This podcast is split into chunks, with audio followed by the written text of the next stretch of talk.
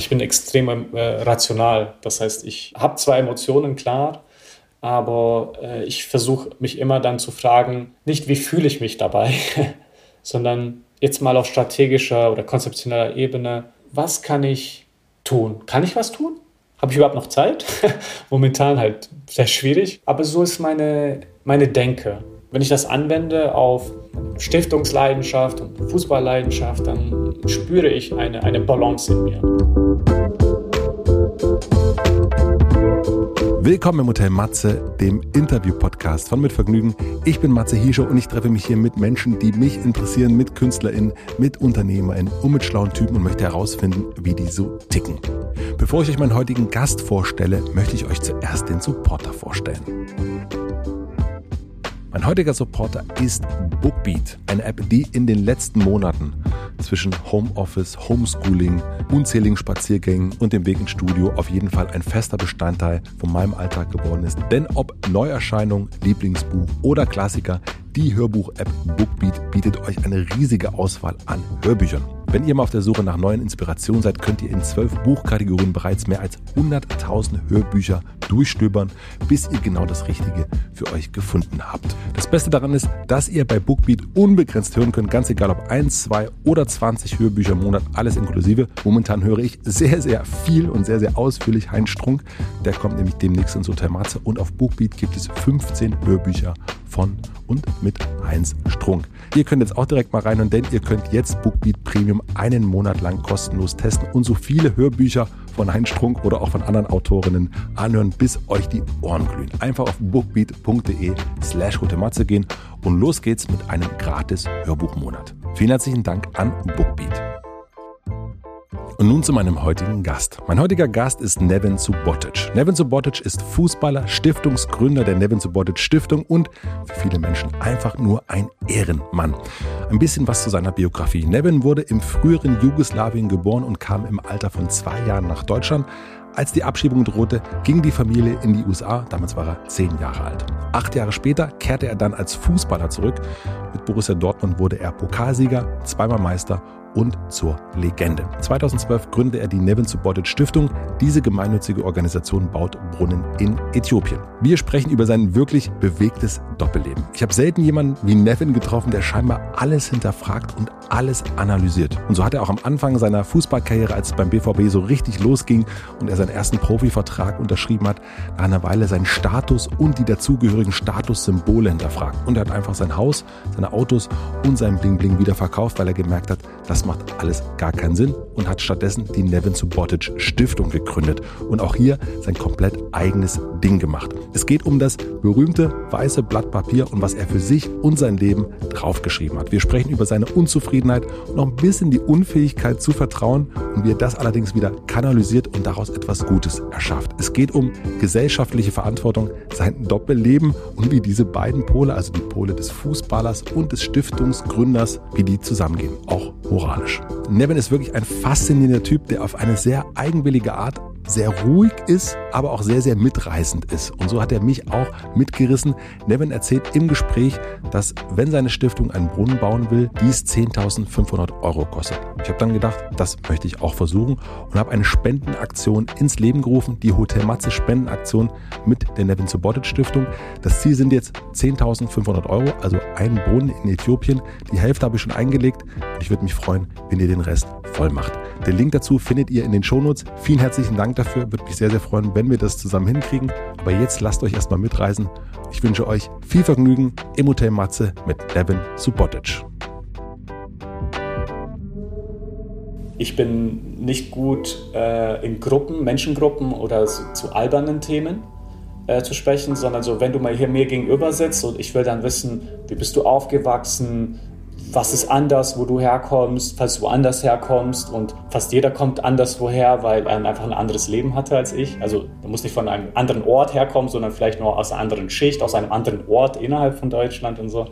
Und dann wird es halt sehr so intim. Und irgendwie ist das für mich dann auch so die schönsten Gespräche, weil ich weiß dann vielleicht nicht, ob du das lustig findest oder das, aber ich weiß, deine Schwester hat dich als kleinen Jungen irgendwie das erste Mal zum Lollipop in so einen Laden äh, gebracht und dieser Lollipop äh, hat dir nicht geschmeckt, seitdem isst du keine Lollipops. So irgendwie interessant und sehr persönlich und äh, viel mehr bereichernd auch selbst als Empfänger von seinem Gespräch.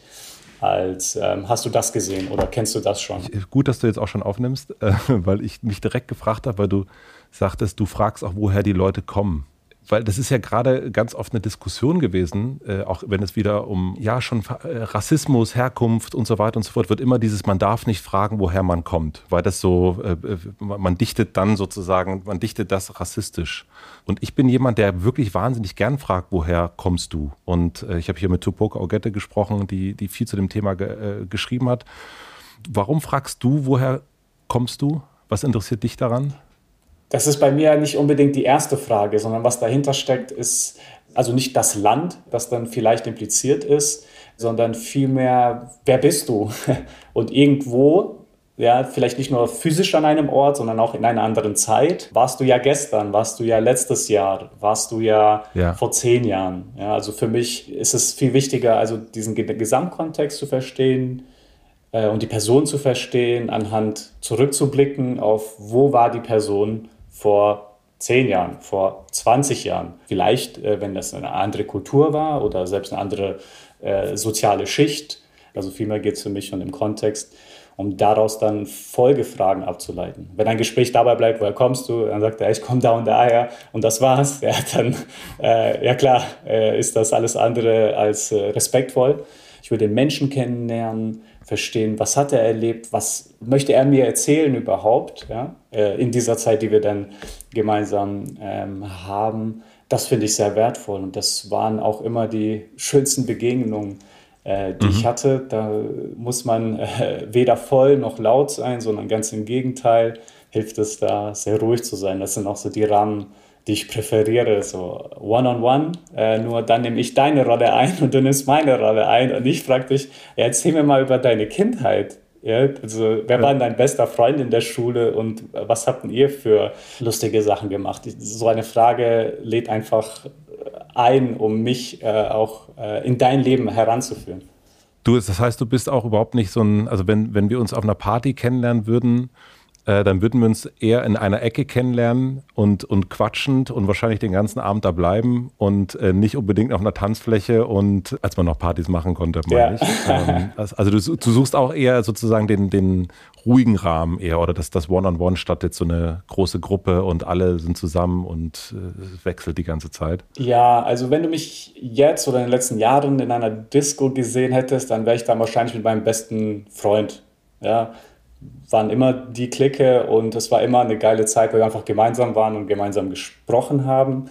Eine lustige Begegnung war dann bei einem Geburtstag von einem Kollegen, auch im Stiftungskontext, ähm, mit dem ich mich hier mit seinem Schwiegerpapa mit ihm unterhalten habe. Das ist ein Herr, der ist schon äh, 60 plus, äh, dann kurz oder in der Rente gewesen.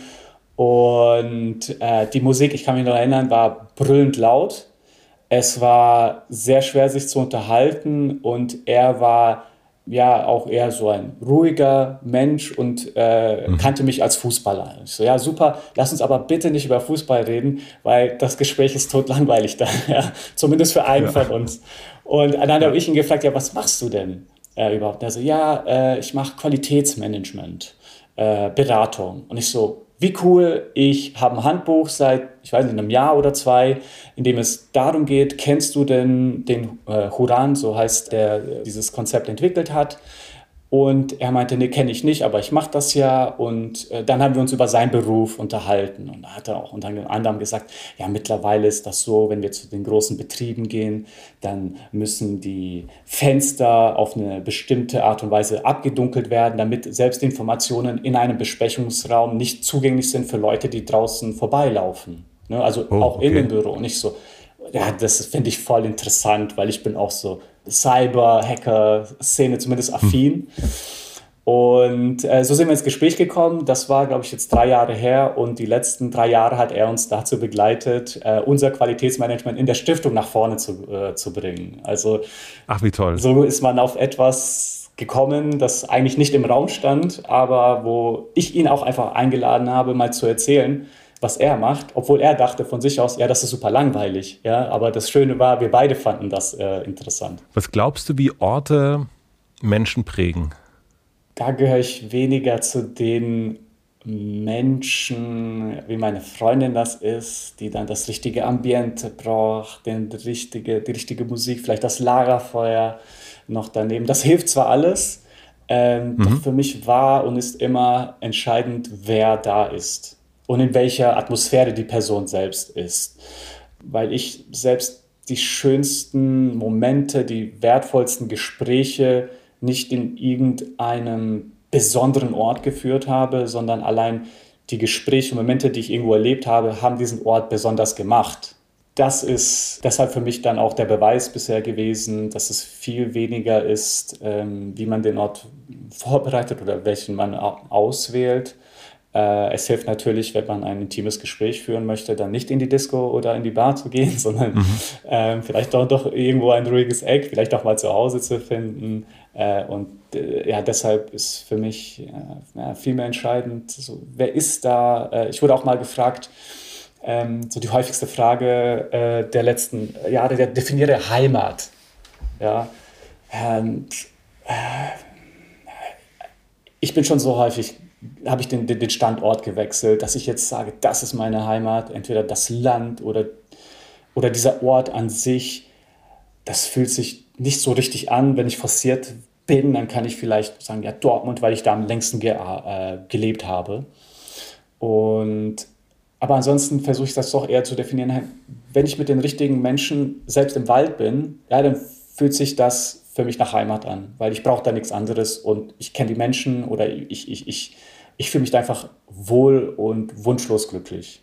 Hast du das erlernen müssen erst? Weil es gibt ja eigentlich so eine, ähm, also ich, ich merke, dass ohne dass wir das dahin erziehen, wir, ich habe einen Sohn, ähm, der ist acht und der ist sehr verbunden mit dem Ort, wo wir jetzt sind in Berlin. Also der stand jetzt auch mal irgendwann einen Umzug an und dann also überlegt und dann war so, oh nein und nicht und hier ist doch hier ist doch mein Zuhause, hier sind meine Freunde und hier ist dieser Ort, dieser eine Ort. Also der ist schon sehr festgelegt äh, gerade so und und wie ist das bei dir? Also hast du irgendwann gelernt, okay, ich brauche das gar nicht, diesen einen festen Ort, diesen, diesen, dieses Dortmund äh, sozusagen, mhm. sondern ich kann eigentlich, wenn ich offen bin, und nach den richtigen Menschen Ausschau halte, dann, dann kann das überall schön sein? Ja, das würde ich auf jeden Fall unterzeichnen, denn in Anführungsstrichen gute Menschen gibt es überall. Fast alle Menschen sind gut, ja. Äh, außer ein paar Leute, die vielleicht krank sind und die sehr, sehr wenigen, die, die evil sind. Von daher habe ich immer die Hoffnung, egal wohin es geht, und ich bin ja schon häufig umgezogen, mhm. äh, dass ich mich überall einfach pudelwohl fühle, ja, weil ich einerseits in den letzten zehn Jahren auch gemerkt habe, ich brauche sehr wenig.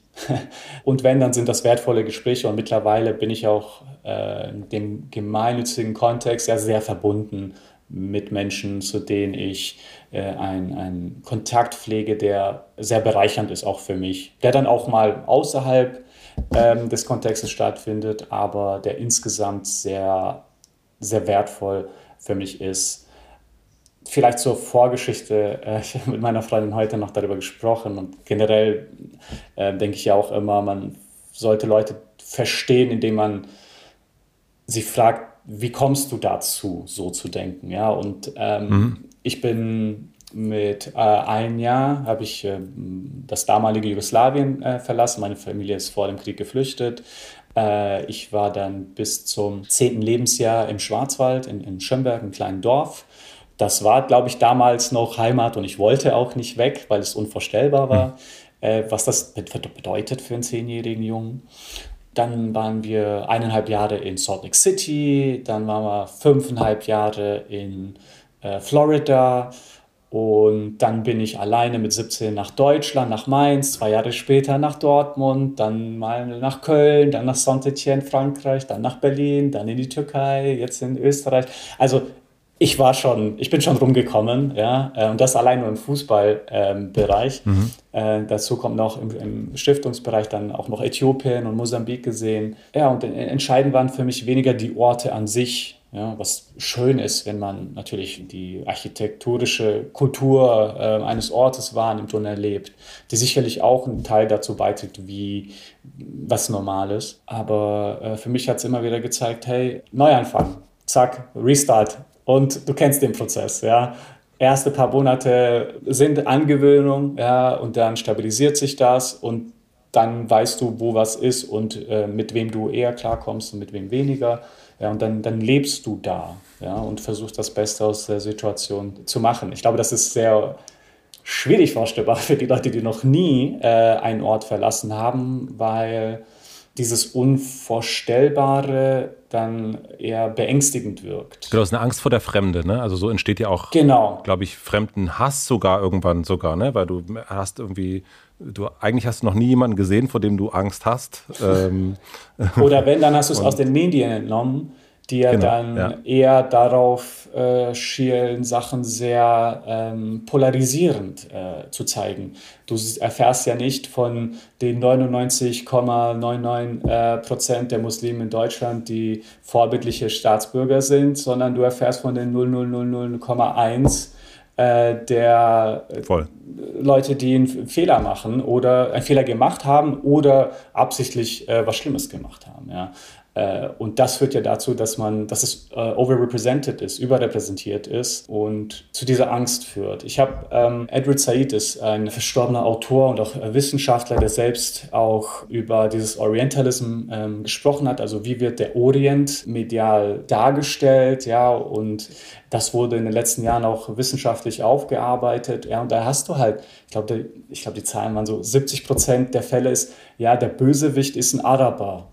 Ja, ja. klar, wenn du Fernsehen schaust und du denkst, okay, 70 Prozent der Leute sind nicht Akteure, sondern es ist immer die Schlimmen, die abgeballert werden, ja, dann bildest du dir auch ein, okay, anscheinend 70 Prozent oder mindestens davon, die sind dann einfach so. Und das ist eine sehr gefährliche Medienkultur, die wir hier leben. Deshalb kann ich auch allen Leuten nur ermutigen, sich zu trauen. Äh, ich glaube, das Schöne heute, äh, was zwar nicht unter Covid geht, aber ähm, sind dann zum Teil auch äh, die ganzen Blogger, die zwar sehr faszinierend etwas Neues vorstellen und äh, ich finde das auch an sich nicht komplett gut, aber die zeigen zumindest, hey, es gibt diesen Ort, ich bin dahin gegangen und es war schön, die Leute, die sind freundlich, ja, und vielleicht sogar enorm freundlich, viel mehr als man das überhaupt aus der eigenen Kultur kennt und somit auch die Brücke für den einen oder anderen, der erstmal so ein paar Leute braucht, die vorgehen, bevor man dann auch die Sicherheit hat, selbst zu gehen. Also das finde ich an sich eine positive Entwicklung. Wenn wir uns jetzt mal an einen der vielen Orte, in denen du schon gelebt hast, äh, vorstellen, wir, wir lernen uns dort kennen. Es könnte eine Hotelbar sein, weil es Hotel Matze ist und ich frage dich nach einer Weile, was, was machst denn du so beruflich? Mhm. Was würdest du in so einem Moment jetzt antworten? Also jetzt auch gerade jetzt eben? Ganz offen und ehrlich, ich würde sagen, ich äh, bin Fußballer hier beim SCR äh, Alltag nebenan, wenn ich jetzt mal davon ausgehe, wir hm. treffen uns hier äh, in der ja. Nähe. Äh, und ich bin Stiftungsleiter der Nevin Subotic Stiftung. Von dort aus ergeben sich dann viele Möglichkeiten, das äh, heraus äh, zu kristallisieren, was das alles bedeutet. Doch mein Fokus wäre ziemlich schnell dann auch ja, vom Fußball abzukommen, weil das Problem ist, es gibt wenige Normen oder es, es, es gibt schon ein, ein genormtes Gespräch in diesem Fußballerwesen, wo es immer wieder das Gleiche ist. Ja, ja, und das ist halt äh, wie wenn du in Interviews, im Interview 20.000 Mal führst. Ja, das ist irgendwann mal weniger interessant. Also das fängt dann an, ich äh, mit. Ja, bitte, gerne. Ich will es gerne wissen, weil ich, äh, du weißt, äh, wir haben schon geklärt. Genau. Ähm, ja, wie häufig trainiert ihr denn? Ja, und ich ja, bin heute, wann war ich da? Um neun, da war ich um 14 Uhr wieder daheim und so ist das in der Regel. Ja, okay, gut. Ja, ja und wie ist das beim Spiel? Bist du dann, bist dann nervös? Ja, mhm. also ich finde, wer vor so einer Testaufgabe nicht nervös ist, der sollte halt aufhören, weil dem fehlt dann die Spannung.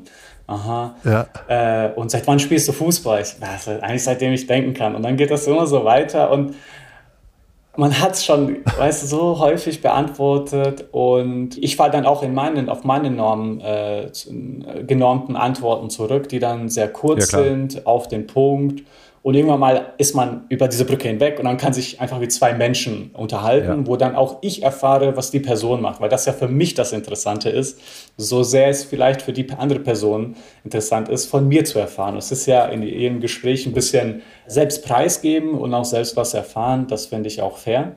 Äh, doch das Gespräch geht dann erst richtig los, äh, finde ich, wenn man nicht nur darüber spricht, was der andere macht und das ein bisschen zu erklären, sondern eben auch diese persönlichen Geschichten teilt, auch die Lebenseinstellungen. Die schönsten Gespräche sind die, wo ich wirklich auch etwas entnehme für mein Leben. So, da finde ich es schön und da können die Gespräche auch äh, sehr, sehr lange gehen. Ich gucke da nicht auf die Uhr. Äh, ich will jetzt einfach mit dieser Person so lange wie möglich äh, da sitzen und mich mit ihr äh, unterhalten. Wie ist es gerade, Fußballer zu sein? Also jetzt auch Pandemiezeit und, und, und all das, also und auch, auch für dich jetzt selber, in deinem, wo du jetzt gerade bist, mhm. in deinem Lebenspunkt, vielleicht, also vielleicht auch wirklich eher, eher auf dich, nicht im Allgemeinen, also so für dich Fußballer? Alles ist mittlerweile ein Freundschaftsspiel. Freundschaftsspiel wird dahingehend ah. definiert, dass zwei Mannschaften, die treffen sich, ja, so ein bisschen wie zum Sonntagskick, äh, also äh, das sind also so Metaphern, äh, die helfen, das einzuordnen, wo man muss sich selbst motivieren, weil die Fans sind nicht da und eigentlich ist für mich das Entscheidende, dass dem Beruf ja auch eine Besonderheit gibt, also wenn man ihn ausüben darf, mhm. dass man da mit 80.000 verrückten Leuten feiert, wenn man ein Spiel gewinnt. Und das ist unbeschreiblich schön, weil es gibt kaum einen Beruf, ja, wo du was machst und die Leute sind in dir, in dem Raum und jubeln und brüllen und würden am liebsten noch lauter brüllen, wenn sie könnten, wenn man dann gemeinsam Erfolg hat. Und dich selbst, wenn ja. du dann auf die Fresse fliegst und verlierst, dann trotzdem noch klatschen und sagen, Kopf hoch, alles okay und dir auch zeigen, hey, wir sind hier eine große Gemeinschaft. So, das fehlt und das ist nicht möglich durch, durchzusetzen durch 1000 Likes auf einem Post oder äh, so. Da ist es äh, noch ja, tatsächlich etwas, was Covid entnommen hat, was nicht irgendwie digital zu ersetzen ist, weil Emotionen zu digitalisieren ist äh, eine hohe, große Herausforderung und ähm, das fehlt und das ist ein wichtiger Aspekt äh, dieser, dieser Arbeit. Doch ich bin ein Realist. Es gibt es nicht. Punkt. Also kann ich es nicht, es kann, also ich kann es versuchen zu ändern, aber ich kann es nicht ändern und äh, deshalb setze ich das mal ähm, zur Seite. Dann bleibt halt ähm, der Sport an sich und der ist wunderschön, den spiele ich ja seit äh, klein auf, äh, schon ein Leben lang und da äh, wecke ich so den Tiger in mir. Ich bin, ich möchte gewinnen, äh, vor allem, wenn ich denke, dass das Spiel fair ist und ich die Fähigkeit dazu habe, und das ist momentan äh, der Fall. Also dann hat man diesen krassen Drive, äh, ist im Tunnel, um dann halt die drei Punkte mitzunehmen, weil ja auch für uns als Fußballer dann der Erfolg zählt. Am Ende, klar sind es die Momente an sich, die man gemeinsam mit den Fans erlebt haben. Das ist Nummer eins. Und dann Nummer zwei sind dann so die persönlichen Sachen, die man mitnimmt aus einer Karriere, wo man sagt, hey, man war bei diesem Verein und man hatte zum Erfolg beigetragen. Weil für mich wäre nichts trauriger, als irgendwo hinzugehen und das Gefühl haben, ich habe entweder nicht alles gegeben oder wir haben etwas nicht geschafft. Das kann ich nicht, dieses Gefühl. Also dann kämpfe ich auch aktiv gegen das Gefühl und zu dem Gefühl hin, alles gegeben und wir haben auch was Geiles draus gemacht. Aber woher weiß man, dass man alles gegeben hat? Der einfachste Indikator ist, äh, ist Gewinn. Ist Gewinn, ja.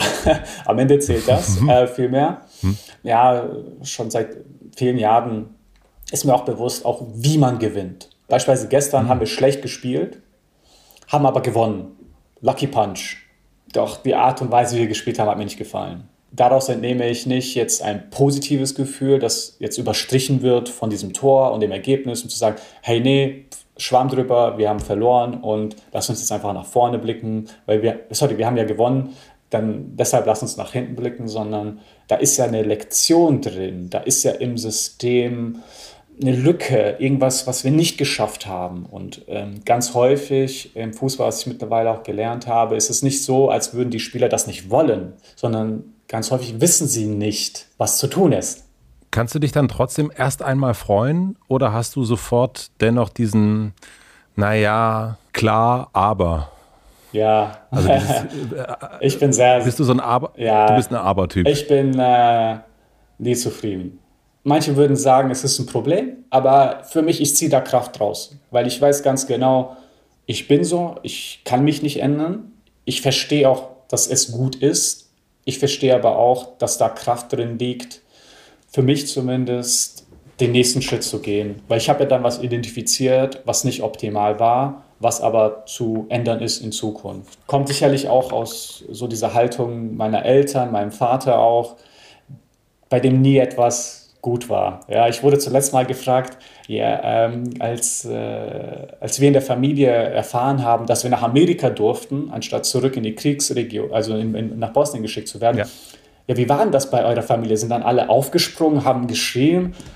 Da muss ich einfach äh, hier die, die Hand in den Kopf legen und sagen, nein, das kann ich mir bei meiner Familie beim besten Willen nicht vorstellen. Wir sind sehr ruhig und wenn etwas sehr Positives passiert, dann, dann ist das schön und toll. Und das ist auch ein, ein, ein Problem bei mir, weil ich habe ja selbst äh, ein Team, das ich leite bei der Stiftung. Ja. Und ich sehe ja dann auch äh, die Fortschritte, die einzelne Mitarbeiter und Mitarbeiterinnen haben. Und mir ist bewusst, dass es auch nötig ist, diese Momente zu feiern. Ich sage meinen Mitarbeitern auch, ey, tut mir leid, ich sehe manchmal diese Momente echt nicht. Ich gebe mir Mühe und selbst dann wüsste ich auch nicht mal, wie es ist, diese richtig zu feiern, weil ich kenne das einfach nicht. Ja, ich kenne das von der Meisterfeier, wo man dann völlig durchdreht. Ja, aber so das im Alltag, so das kenne ich einfach nicht. Ja, dann äh, wurde das auch mittlerweile delegiert eben an die anderen Leute, die ein Gefühl dafür haben und äh, das zu äh, identifizieren und das auch richtig zu implementieren. So eine Feier, eine Kleinigkeit, eine, eine Aufmerksamkeit, und ich versuche natürlich auch äh, an mir selbst zu arbeiten, um das äh, vor allem nach außen für andere Leute dann äh, besser eben zu identifizieren und auch zu implementieren. Aber für mich, ich behalte meinen Weg, weil ich kann mich nicht ändern. Ach so, das ist interessant, weil du erst sagtest, du suchst auch die Veränderung, äh, aber an der Stelle sagst du sozusagen, hier weiß ich, okay, da gibt's, hier ist es so. Also, ja, ich versuche ähm, mich zu ähm, verbessern, doch wenn es so fundamentale Dinge sind, die man entweder A, also die, die binär sind, entweder 0 oder eine 1, dann ist es sehr schwierig für mich zu ändern, weil da, manche Sachen sind äh, Pers äh, Personality Traits, also das ist meine Persönlichkeit, ja. Und anhand dessen nehme ich eben auch weiterhin, ich nehme das einfach so wahr, ja. Und ich finde, dass es für mich auch richtig ist, weil es für mich auch irgendwo herkommt aus meiner Jugend und meiner Kindheit und die kann ich nicht wegdenken und ich will auch nicht auf den anderen Weg abkommen, zu sagen, ja, da ist ein Erfolg und ich feiere den Erfolg an sich und auch selbst wenn ich weiß, dass da Sachen nicht gut waren, die lasse ich dann liegen. Dafür gibt es Leute, die genau das Gegenteil von mir sind, die mich ergänzen und die ich zum Glück ah, auch okay. äh, jetzt als Partnerin habe, meine Freundin, aber dann auch im Stiftungsteam habe. Ne? Das ist ja auch wichtig, Diversität zu haben von Charakteren, um nach vorne zu kommen, um auch selbst mal zu reflektieren und äh, entsprechend dessen prinzipiell, also ich bin generell so ein Prinziptyp und ich versuche doch trotzdem, wenn ich denke, dass ich was weiß, mich, mich offen zu halten, dass es vielleicht nicht so ist, wie ich denke. Ne? Also ich gehe prinzipiell davon aus, wenn ich denke, ich weiß was, dann ist das zu 95 Prozent richtig. Also da ist noch 5%, Prozent, das ich einfach nicht wissen kann, sondern das kann mich gerne jemand anders überzeugen und wenn er mich oder sie mich überzeugt, ja, dann kann das variieren. Dann wechsle ich auch meine Einstellung zu Sachen, denn ich glaube, nichts ist gefährlicher heutzutage, als mit einer dogmatischen Haltung durch die Welt zu gehen, in der eine Welt so komplex wie noch nie ist und wo es einfach in fast allem vor allem gesellschaftlichen Themen, äh, nur äh, Graustufen gibt. Und wenn dann jemand hinkommt und sagt, nee, das ist für mich einfach schwarz, dann ist das häufig ein Problem.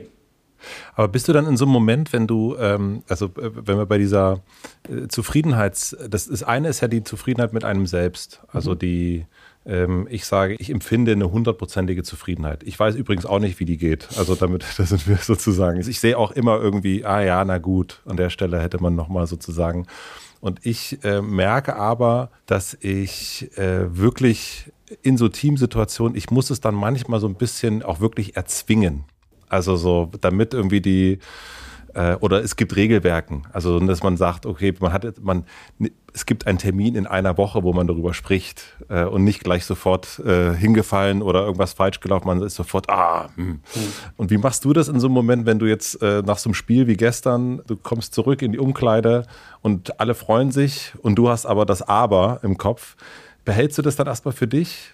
Oder sagst du, ja, ja, freu dich. Du, gerade du musst dich ja gar nicht freuen, weil. nein, nein. Also ich, ich versuche da nicht ähm, meine Unzufriedenheit der Überhand zu geben über okay. dem, der, der, der Zufriedenheit der Mannschaft. Ich glaube, es ist auch wichtig, dass man diese Momente feiert und nicht, dass alle so sind wie ich das wäre schrecklich, äh, sondern das ist das Schöne, vor allem in einer Mannschaft, das sind verschiedene Charaktere und äh, man sollte die Leute berücksichtigen. Und in diesem Fall möchte ich niemals, dass meine Laune irgendwie einen Einfluss hat äh, auf eine an andere Person, weil ich gehe es einfach in mir durch und ich kann das nicht, nicht ändern. Und ähm, ich habe mir so in der Vorbereitung an Ermangelung an, an anderen äh, Erfahrungswerten ein paar Videos angeguckt und vor allen Dingen auch so ein paar ganz schöne äh, kleine Fundstücke nach Meisterfeiern, wie du aufs Autodach springst und, und, und tanzt und dich freust. Und äh, es gibt ein ganz berührendes Video, fand ich, als du, ich glaube, du hast für eine andere Mannschaft gespielt, glaube es Köln oder FC Köln. Berlin.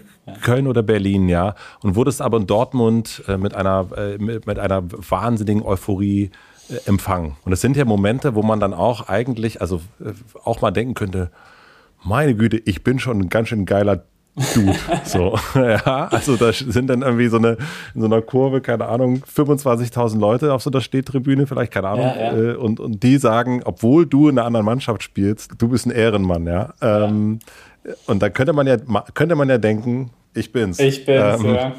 Koppelst du das dann auch ab in dem Moment?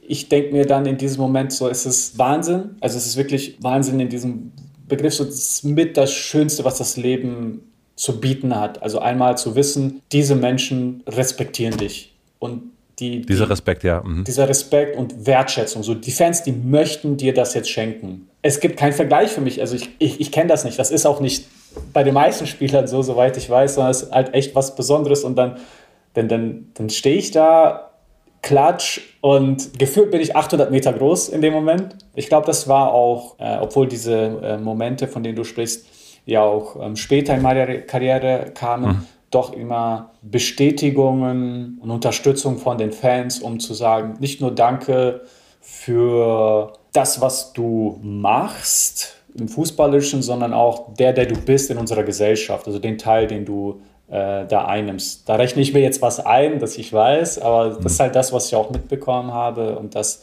dann auch dahingehend einordne, weil ich glaube für mich das auch ein Faktor ist, um zu sagen, okay, ist richtig. So, ich bin meinen Weg gegangen und ich weiß auch bis heute, manche Manager im Fußballgeschäft nervt das, aber auf der anderen Seite, große Teile der Gesellschaft und auch der Fußballgesellschaft, die stehen da voll dahinter. Und nicht nur irgendwie für eine Saison, sondern halt auch jahrelang danach. Äh, und das an sich finde ich wertvoll. Also das ist das, was ich daraus entnehme. Ich entnehme daraus nicht, dass ich der beste Fußballer bin, äh, bei weitem nicht. äh, oder schon eher, dass der Weg, den ich irgendwann mal genommen habe, äh, auch den Weg entspricht, den, den Sie mit Ihren äh, Werten so definieren würden. Lass uns einmal so ein bisschen, wir haben schon so ein bisschen angeschnitten, die Biografie so, so ein bisschen leicht durchgehen. Du hast schon erzählt, dass äh, deine Eltern mit dir zusammen geflüchtet sind aus dem ehemaligen Jugoslawien mhm. und von deinen ersten, äh, bis du zehn warst, in Deutschland gelebt hast. Mhm. Wer war Anneliese Stumpf?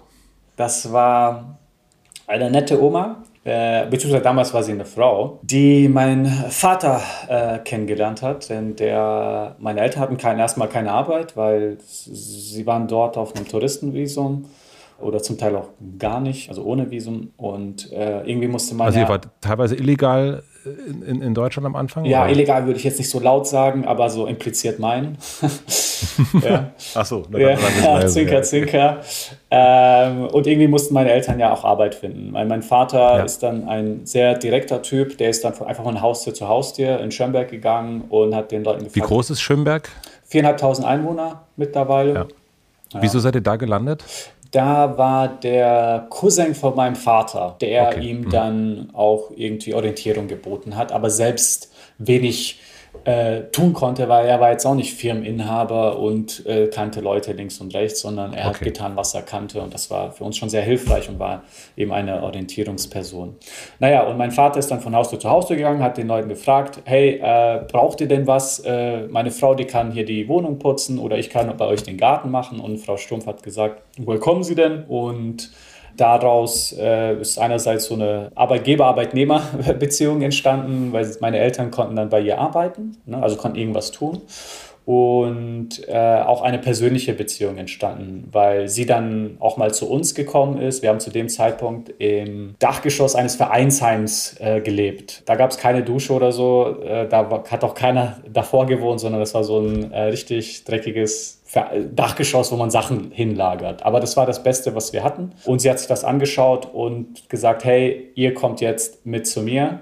Deine Eltern bekommen das äh, Schlafzimmer, das Gästezimmer bekommen die Kinder, ich schlafe dann auf der Couch. Und das war für uns der Einstieg in eine eigene, also in eine Wohnung, ja, mit Betten, äh, mit äh, Toiletten, mit äh, Dusche und ähm, allem drum und dran weil sie äh, das so wollte, auch unentgeltlich. Mein Vater wollte das bezahlen, aber sie wollte das nicht. Sie war damals selbst noch ähm, geflüchtet ähm, aus Schlesien und wusste, ah, wie okay, wichtig daher es kannte ist. sie das. Ja, mhm. daher wusste sie, wie, in welcher Rolle wir sind und wie wichtig es auch, es auch wirklich ist, jetzt irgendwie anzukommen, also auch physisch, also eine, eine, eine Wohnung zu haben. Äh, und äh, ja, so ist sie zu einer sehr bedeutenden Person in äh, unserer gesamten äh, Lebensgeschichte geworden. Denn dadurch, dass wir dann bei ihr waren und auch nicht Miete zahlen mussten, erstmal konnten meine, Geldern, meine Eltern ein bisschen Geld äh, erwirtschaften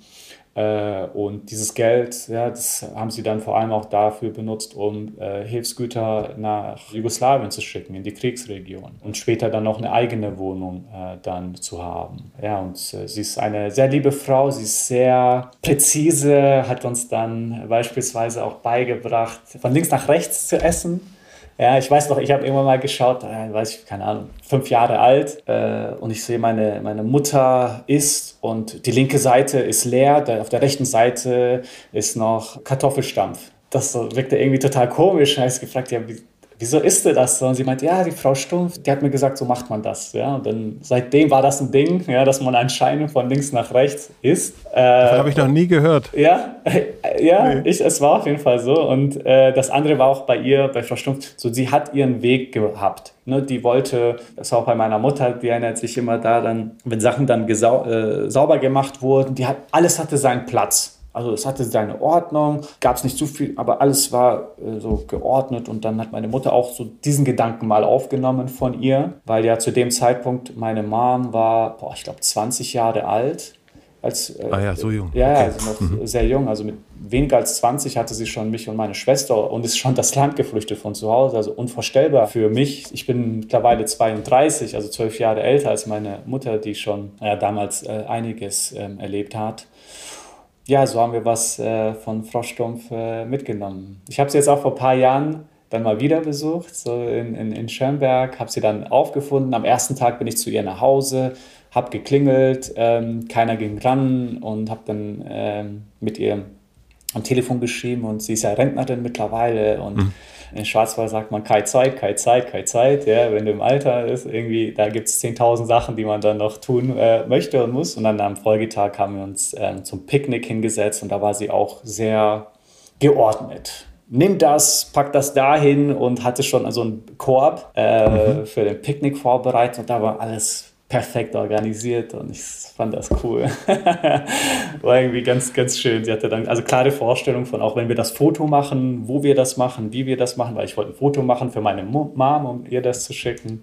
Ja, und eine, eine, eine wunderbare Frau, die auch das fand ich besonders, als ich sie ja dann noch gefragt habe, jetzt 15 Jahre später, ja, wie war denn das für dich damals, dass du uns eingeladen ja, hast? Und sie meinte, bedenk mal, wo ich herkomme. Ich habe schon Sachen erlebt, das wünsche ich keinem Menschen. Und ich wünsche keinen Menschen auf der Welt, vor allem nicht, wenn er mir vor meiner Haustür ist, dass er zurückgeht und da im Vereinsheim lebt. Ja, ich hab's ja. Ich hab ja hier ein Dach über dem Kopf. Und für mich ist es kein Problem, auf der Couch zu schlafen. Es ist sogar auch schön, so etwas wie Familie zu haben, weil ich selbst ja das nicht hier hatte. Also es war auch eine Bereicherung für sie, die ich gesehen habe. Nicht um es jetzt darzustellen, sie wollte sich selbst daran bereichern, sondern für sie war es einfach klar, dass es das Richtige ist. Ja, und das an sich hat, hat sie auch ähm, bereichert. Und das fand ich halt wunderschön. Es war keine Abwägung und kann ich das, macht das Sinn, was, wenn das passiert und so weiter, sondern nein, das ist richtig, ich mache das und hat es niemals bereut und für uns hat es unser Leben verändert. Ja, ich fand es total schön. Du hattest es in einem, irgendeinem Interview, habe ich das gelesen und dass du noch den Namen wusstest. Und äh, es ist so ungewöhnlich, finde ich, die Geschichte, dass da eine ältere Dame dann einfach so eine Familie bei sich aufnimmt und die da eine ganze Weile wohnen darf. Deswegen äh, wollte ich da ein bisschen mehr drüber wissen, aber ihre Geschichte erklärt das natürlich ein bisschen und was ich auch bemerkenswert finde, dass also von dem, was ich gelesen habe, das kannst du gerne äh, bestätigen oder vielleicht auch erweitern, dass ihr sehr gut, obwohl das so ein kleines, so ein kleines Örtchen ist, äh, sehr gut aufgenommen worden seid. Ich komme aus Südbrandenburg, 2000 Menschen und da gibt es eben eine sehr große Angst vor dem vor der Fremde. Und das sind auch im Grunde teilweise auch ältere Menschen, die auch geflüchtet sind damals im Zweiten Weltkrieg. Aber deine Geschichte oder eure Ankunftsgeschichte in Deutschland, die hörte sich von dem, von den zwischenmenschlichen Kontakten, jetzt abgesehen von dem staatlichen, mhm. hörte sich, las sich und hörte sich das immer sehr positiv eigentlich an und sehr, also nicht feindlich an. Äh, ja, und das Schockierende daran, dass ich dann, ich weiß nicht, wann ich das gehört habe, irgendwann als ich Teenager war äh, und auch darüber mit meinen Eltern gesprochen habe, so zum Thema, ja. also wie waren das in Deutschland und wie wurden wir denn aufgenommen? Weil meine Eltern, die, die möchten nicht darüber sprechen. So, es, ist, es ist eine schwierige Zeit für sie auch gewesen, weil sie hatten mehrere Jobs. Ja, sie hätten sich gerne mehr um uns gekümmert. Sie hätten auch gerne viel mehr getan für die Menschen äh, in der Kriegsregion. So, es ist Sie waren weg von ihren Eltern, weg von ihrer Familie, von ihren Brüdern, Geschwistern und Freunden. So, das war für sie eine schwierige Zeit, deshalb denken sie, glaube ich, sehr ungern daran. Aber trotzdem haben wir darüber gesprochen und ein Satz, der bei mir so hängen blieb, es auch wieder so echt Gänsehaut bekomme, ist, ähm, mein Vater sagte, wir hatten so Glück, dass wir so aussahen wie die Leute. Hm. Und ich glaube, dass das sehr traurig ist, doch auch sehr entscheidend. Weil ja. allein von, vom Aussehen her hat das schon so viele Hürden weggeräumt. Ja? Die Leute aufbauen, die es eigentlich nicht gibt, aber die Leute einfach aufbauen. Und für uns war das nach der Auffassung meines Vaters eben einer der entscheidenden Punkte. Und als ich weiß, als ich das gehört habe, ich habe das niemals überlegt und ich bin auch, ja, ich sage erst die letzten zehn Jahre habe ich verstanden, was oder habe ich angefangen zu verstehen, was Rassismus ist und wie sich dieser manifestiert in der Gesellschaft und woher der auch stammt. Ich weiß nur, damals war es für mich ein, ein, kompletter Schock, das aus dieser Perspektive mal wahrzunehmen, weil ich wusste noch nicht mal, dass es diese Perspektive gibt und schon gar nicht, dass diese auf uns zutrifft. Das andere ist, wenn ich auch über diese Zeit äh, erzähle, ist, dass wir ja äh, auch nicht getrennt werden konnten Ja, es gab jetzt nicht eine Stadt mit äh, verschiedenen Stadtteilen, wo Leute nach sozioökonomischen Klassen und Status äh, ausgegliedert werden, quasi aus der Gesellschaft, sondern äh, es gab eine Schule.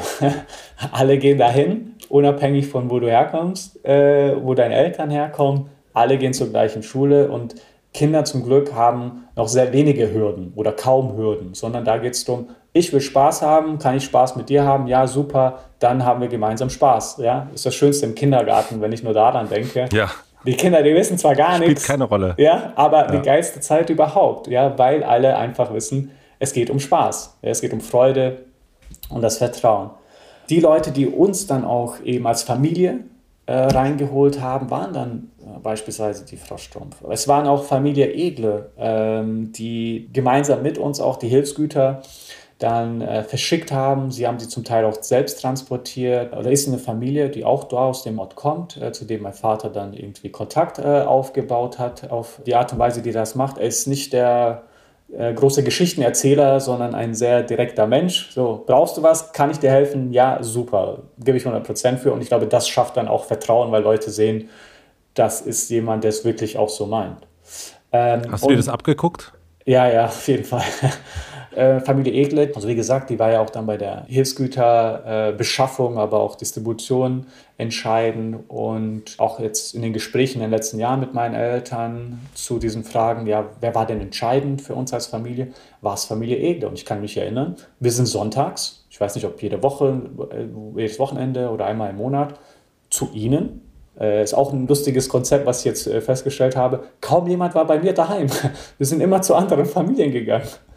Jedenfalls waren wir dann bei ihnen, haben Kaffee und Kuchen gehabt, sonntags nachmittags, auch für uns neu. Ne? Kaffee trinkt man auch in Bosnien, Kuchen gibt es natürlich auch, aber dass das so ein Ding ist, Sonntagnachmittags, die ganze Familie kommt zusammen, trinkt Kaffeekuchen, war für uns neu, war auch schön. Meine, meine, meine Mutter und mein Vater fand das schön und es war einfach ein respektvoller, offener Austausch. Also nicht aus dieser Mitleidsatmosphäre heraus und erzähl mir, wie anders du bist, sondern wirklich ein, ein, ein respektvoller Austausch, wo auch wir wahrgenommen wurden als Menschen, wir uns auch respektiert gefühlt haben und auch angekommen. Und gleichzeitig auch erfahren haben, was die machen. Ne? Ich weiß noch, die hatten äh, diese Dia-Shows, ne? da war mal die Tochter irgendwie im Urlaub, hat uns das mal dann gezeigt äh, und es war sehr wertvoll für uns, äh, so einfach das auch klingt.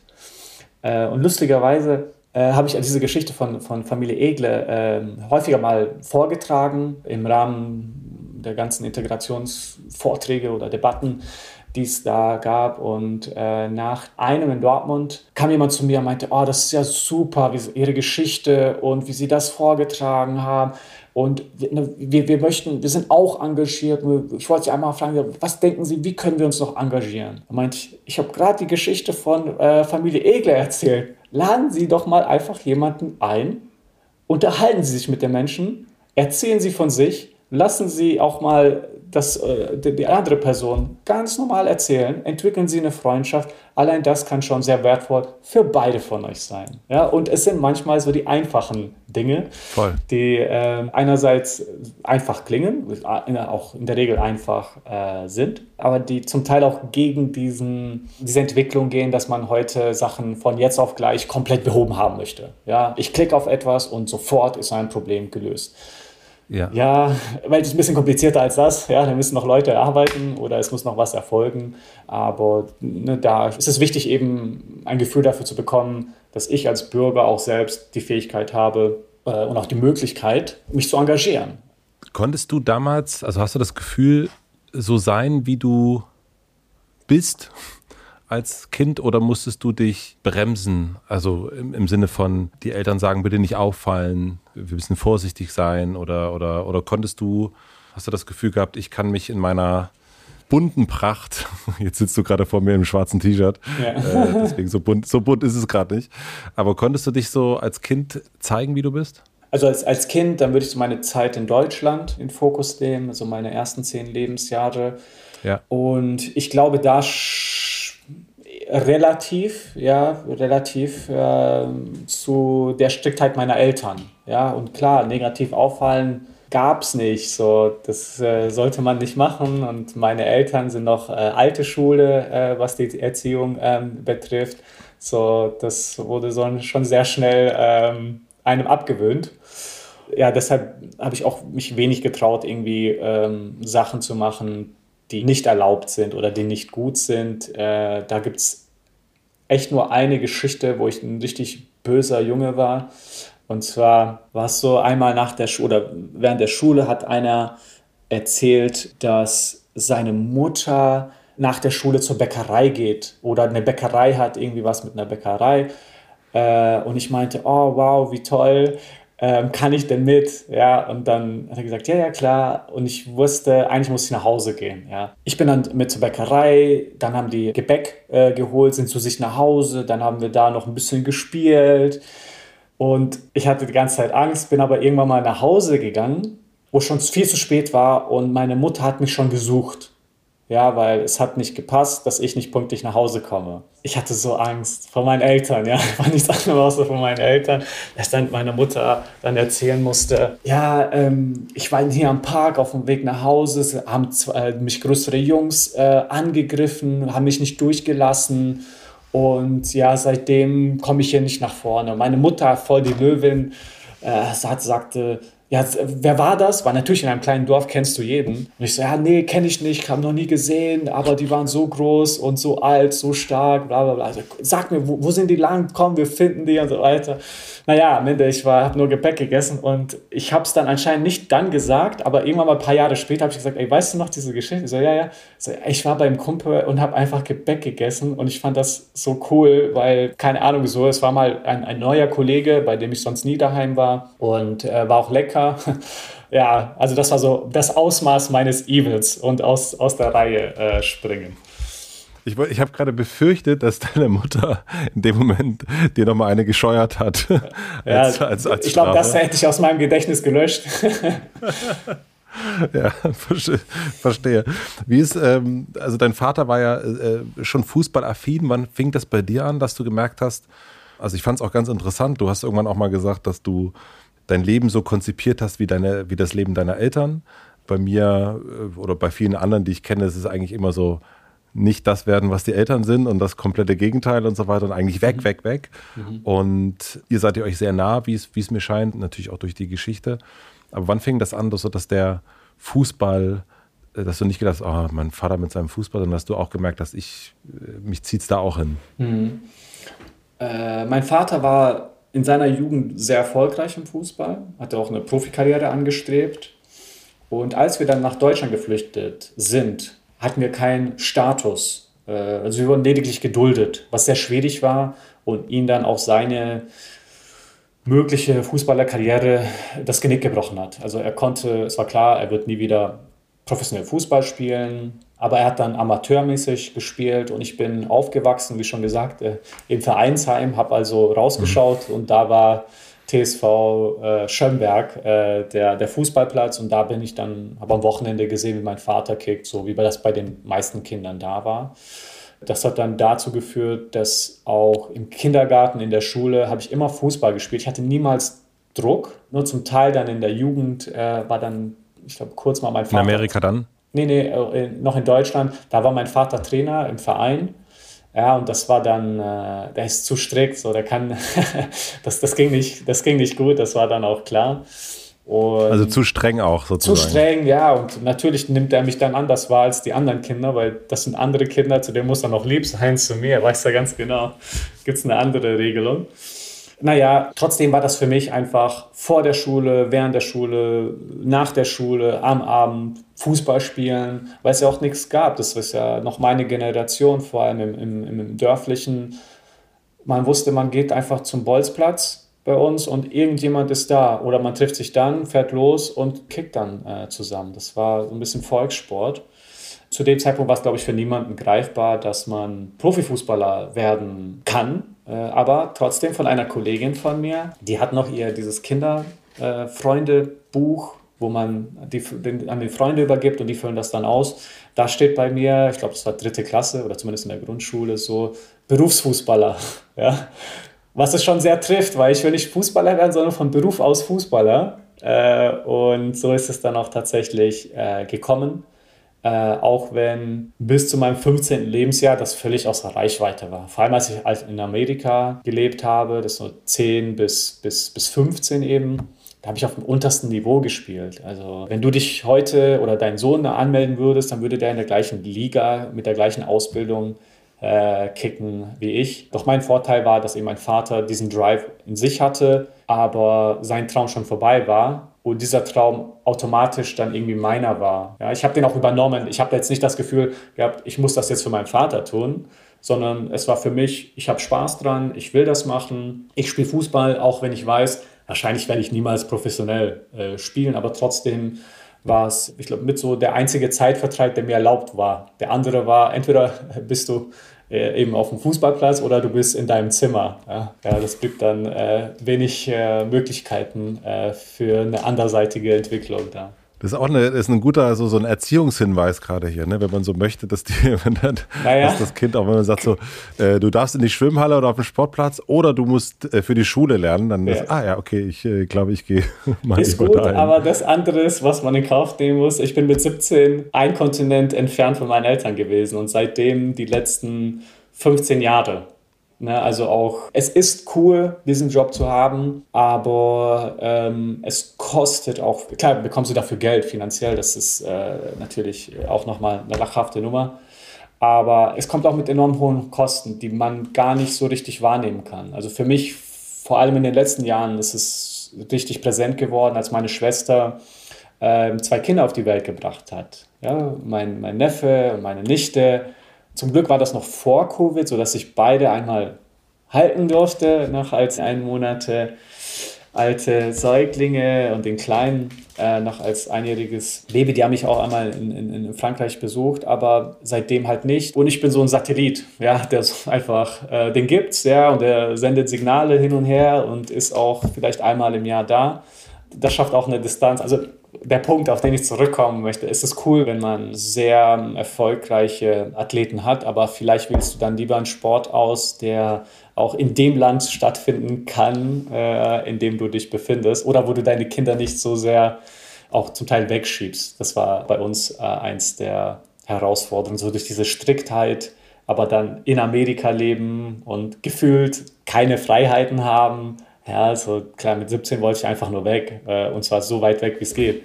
Waren deine Eltern äh, oder dein Vater jetzt im Speziellen, ich weiß nicht, ob du das so sagen äh, kannst oder willst, aber war der dir zu streng? Er ist äh, brutal streng. Ich weiß auch, woher das kommt. Ne? Also ich, ich habe äh, äh, auch selbst gesehen, wo er groß geworden ist und ähm, ja, ist mitten auf dem Berg eine kleine Hütte mit 30 Quadratmeter für fünf Personen. Sein Vater hat, äh, glaube ich, äh, zwölf Geschwister, seine Mutter äh, sieben. Ja, das sind noch ganz andere Bedingungen, äh, auch wenn er erzählt, was zu seinen Pflichten gehört hat, als er 15 war. Da denke ich mir, ja, entsprechend auch wichtig, diszipliniert zu sein. Und diese Art der Disziplinierung ist halt nicht mehr modern. Sagen wir es mal so, so, dass das dann auch ein bisschen ähm, halt hart ist. Ich weiß, es kam immer aus vollem Herz. Aber wenn ich also jemandem raten könnte, so äh, lass das Kind auch sein, so hey, ist es okay, wenn es nicht ähm, deutscher Meister wird. Ja, es gibt superglückliche Familien, äh, wo der Sohn nicht deutscher Meister geworden ist. Und das ist auch schön, weil man dafür vielleicht andere Sachen gewinnt, die äh, man nicht unbedingt hochhebt in die Hand, die aber äh, vielleicht mindestens genauso wertvoll sind für das eigene Leben. Also äh, eine Strenge kommt ja auch aus einer, ja, aus einer Vermeidung, dass einem dasselbe passiert, dass das Kind mal besser haben soll und so weiter. Also all die, all die Sachen oder mhm. eben nicht auffallen in einem äh, fremden Land und so weiter. Ist er jetzt aus der Ferne stolz auf dich und kann das auch zeigen und kann sagen, oh, ich war vielleicht ein bisschen zu streng? Nee, das ist bei uns sehr schwierig. Also äh, okay. Vielleicht bekomme ich auch daher so dieses, ähm, ich weiß nicht, mit manchen Situationen umzugehen, weil ich sie halt nicht aus der Kindheit kenne. Ja. ja? Also dieses klassische Bild, so Vater geht mit so und sagt, hey, super gemacht, so ganz so, so ey, pff, nicht häufig äh, und nicht so, dass ich mich zumindest daran erinnern kann. Und dann auch wiederum halt nicht, dass das schlecht ist, es ist bestimmt passiert, ich habe es einfach nicht abgespeichert.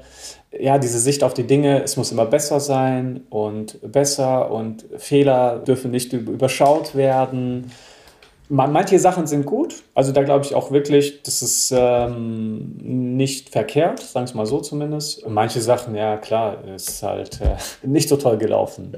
Aber äh, insgesamt könnte man argumentieren, ja, am Ende hat es ja geklappt, weil man ist ja dann, hat den Erfolg, den sportlichen Erfolg, den man äh, erfolgt hat, äh, und das gibt dem recht. Nach anderen Parametern würde man es vielleicht nicht als Erfolg messen. Jetzt kommt die Werbung. Mein heutiger Werbepartner ist die Coro Drogerie. Wenn ihr regelmäßig diesen Podcast hört, habt ihr meine Liebesbekundung an Coro wahrscheinlich schon mehrfach gehört. Ich werde aber nicht müde. Mittlerweile bestelle ich wirklich so regelmäßig bei Coro, dass ein Abo-Modell wahrscheinlich mehr Sinn machen würde für mich. Es gibt tausend leckere Produkte wie zum Beispiel Toffee, Proteinboards, Salted Caramel Cookies oder den gefriergetrockneten Schokofrüchten. Wenn ihr die bestellt, werdet ihr garantiert auch schwach. Worüber ich besonders stolz bin, mit Vergnügen, also hier meine kleine Firma hat gemeinsam mit Koro eine vegane Bio-Currywurst in Curry-Tomatensauce entwickelt. Wir haben da lange rumprobiert, immer wieder verkostet und jetzt ist sie am Ende noch leckerer, als ich das gedacht hätte. Was kommt dabei raus, wenn zwei vergnügte Firmen zusammenarbeiten? Schaut also schnell mal im Koro Online-Shop vorbei und packt euch die vegane Bio-Currywurst mit einem Rabatt in den Warenkorb. Mit dem Code HOTELMATZE erhaltet ihr nämlich 5% Rabatt auf das gesamte Sortiment. Den Link und den Code findet ihr wie immer in meinem Linktree in den Shownotes. Vielen Dank an die Coro Drogerie für die Unterstützung dieser Folge.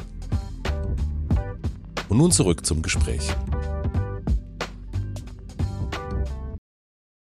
Was glaubst du, welche Fähigkeiten, jetzt mal abgesehen von den sportlichen, wichtig sind, um gerade im Bereich Fußball, so wie du es jetzt ja sehr erfolgreich machst, welche Fähigkeiten sind da wichtig? Kommt drauf an, auf welchem Niveau, aber ich glaube, auf dem höchsten Niveau musst du schon ein Typ sein, der glaubt, er ist der Beste.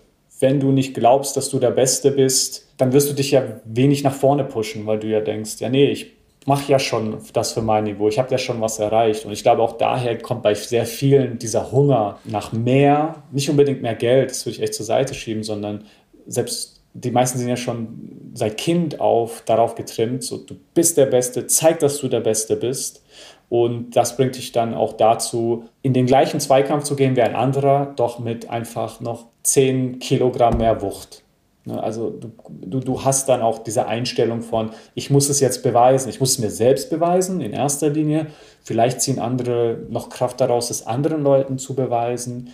Jedenfalls ist das ähm, sehr hilfreich. Ja? Äh, Disziplin gehört aber, äh, ich glaube, zu, zu jeder Profession äh, einfach dazu. Du kannst zwar drei Monate Gas geben, aber wenn du dann sagst, ja, nee, jetzt reicht's mir, ja, irgendwie die Resultate kommen nicht bei raus, die ich mir wünsche, gut, dann wirst du es sehr, sehr schwierig haben. Denn ähm, wie im Leben kommt das manchmal zeitlich versetzt. Du arbeitest ein Jahr und dann kommt das erst zwei Jahre später, für was du das äh, daran gearbeitet hast. Also das gehört dazu. Ein bisschen gekoppelt an beide Sachen ist auch so diesen Mut, Fehler zu machen. Wieder, der ist sehr universell. Doch du hast Leute, die machen Fehler ey, und die ordnen das viel schlimmer ein als alle anderen Leute auf dem Platz. Ja, also stell dir vor, du spielst So Bas wie du. Ha? Nein, ich, ich ordne meine Leistung und versuche daraus zu lernen. Ja, aber ich sage da nicht, das ist eine Vollkatastrophe, weil ich einen Fehler gemacht habe, sondern okay. ich habe dann diesen Mut, auch tatsächlich zu sagen, okay, ich mache dann diesen Fehler oder dieser Fehler ist gemacht und jetzt versuche ich das auszubessern. Jetzt ziehe ich Kraft daraus ja, oder ein, ein Lerneffekt daraus. Das Gefährliche ist, wenn du einen Fehler machst und das dazu führt, dass du denkst, oh Mann, bin ich schlecht. Oh Mann, jetzt haben die das gesehen. Ah, ich bin doch gar nicht so gut.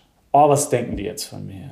Dann, dann, dann ziehst du dich ja jedes Mal runter. Ja, meine mhm. Reaktion mhm. äh, wäre dann, oh, ich, ich habe einen Fehler gemacht dann denke ich mir, wieso kommt dieser Fehler? Ich versuche davon zu lernen. Ist es was Strukturelles, was Fundamentales, was Systematisches?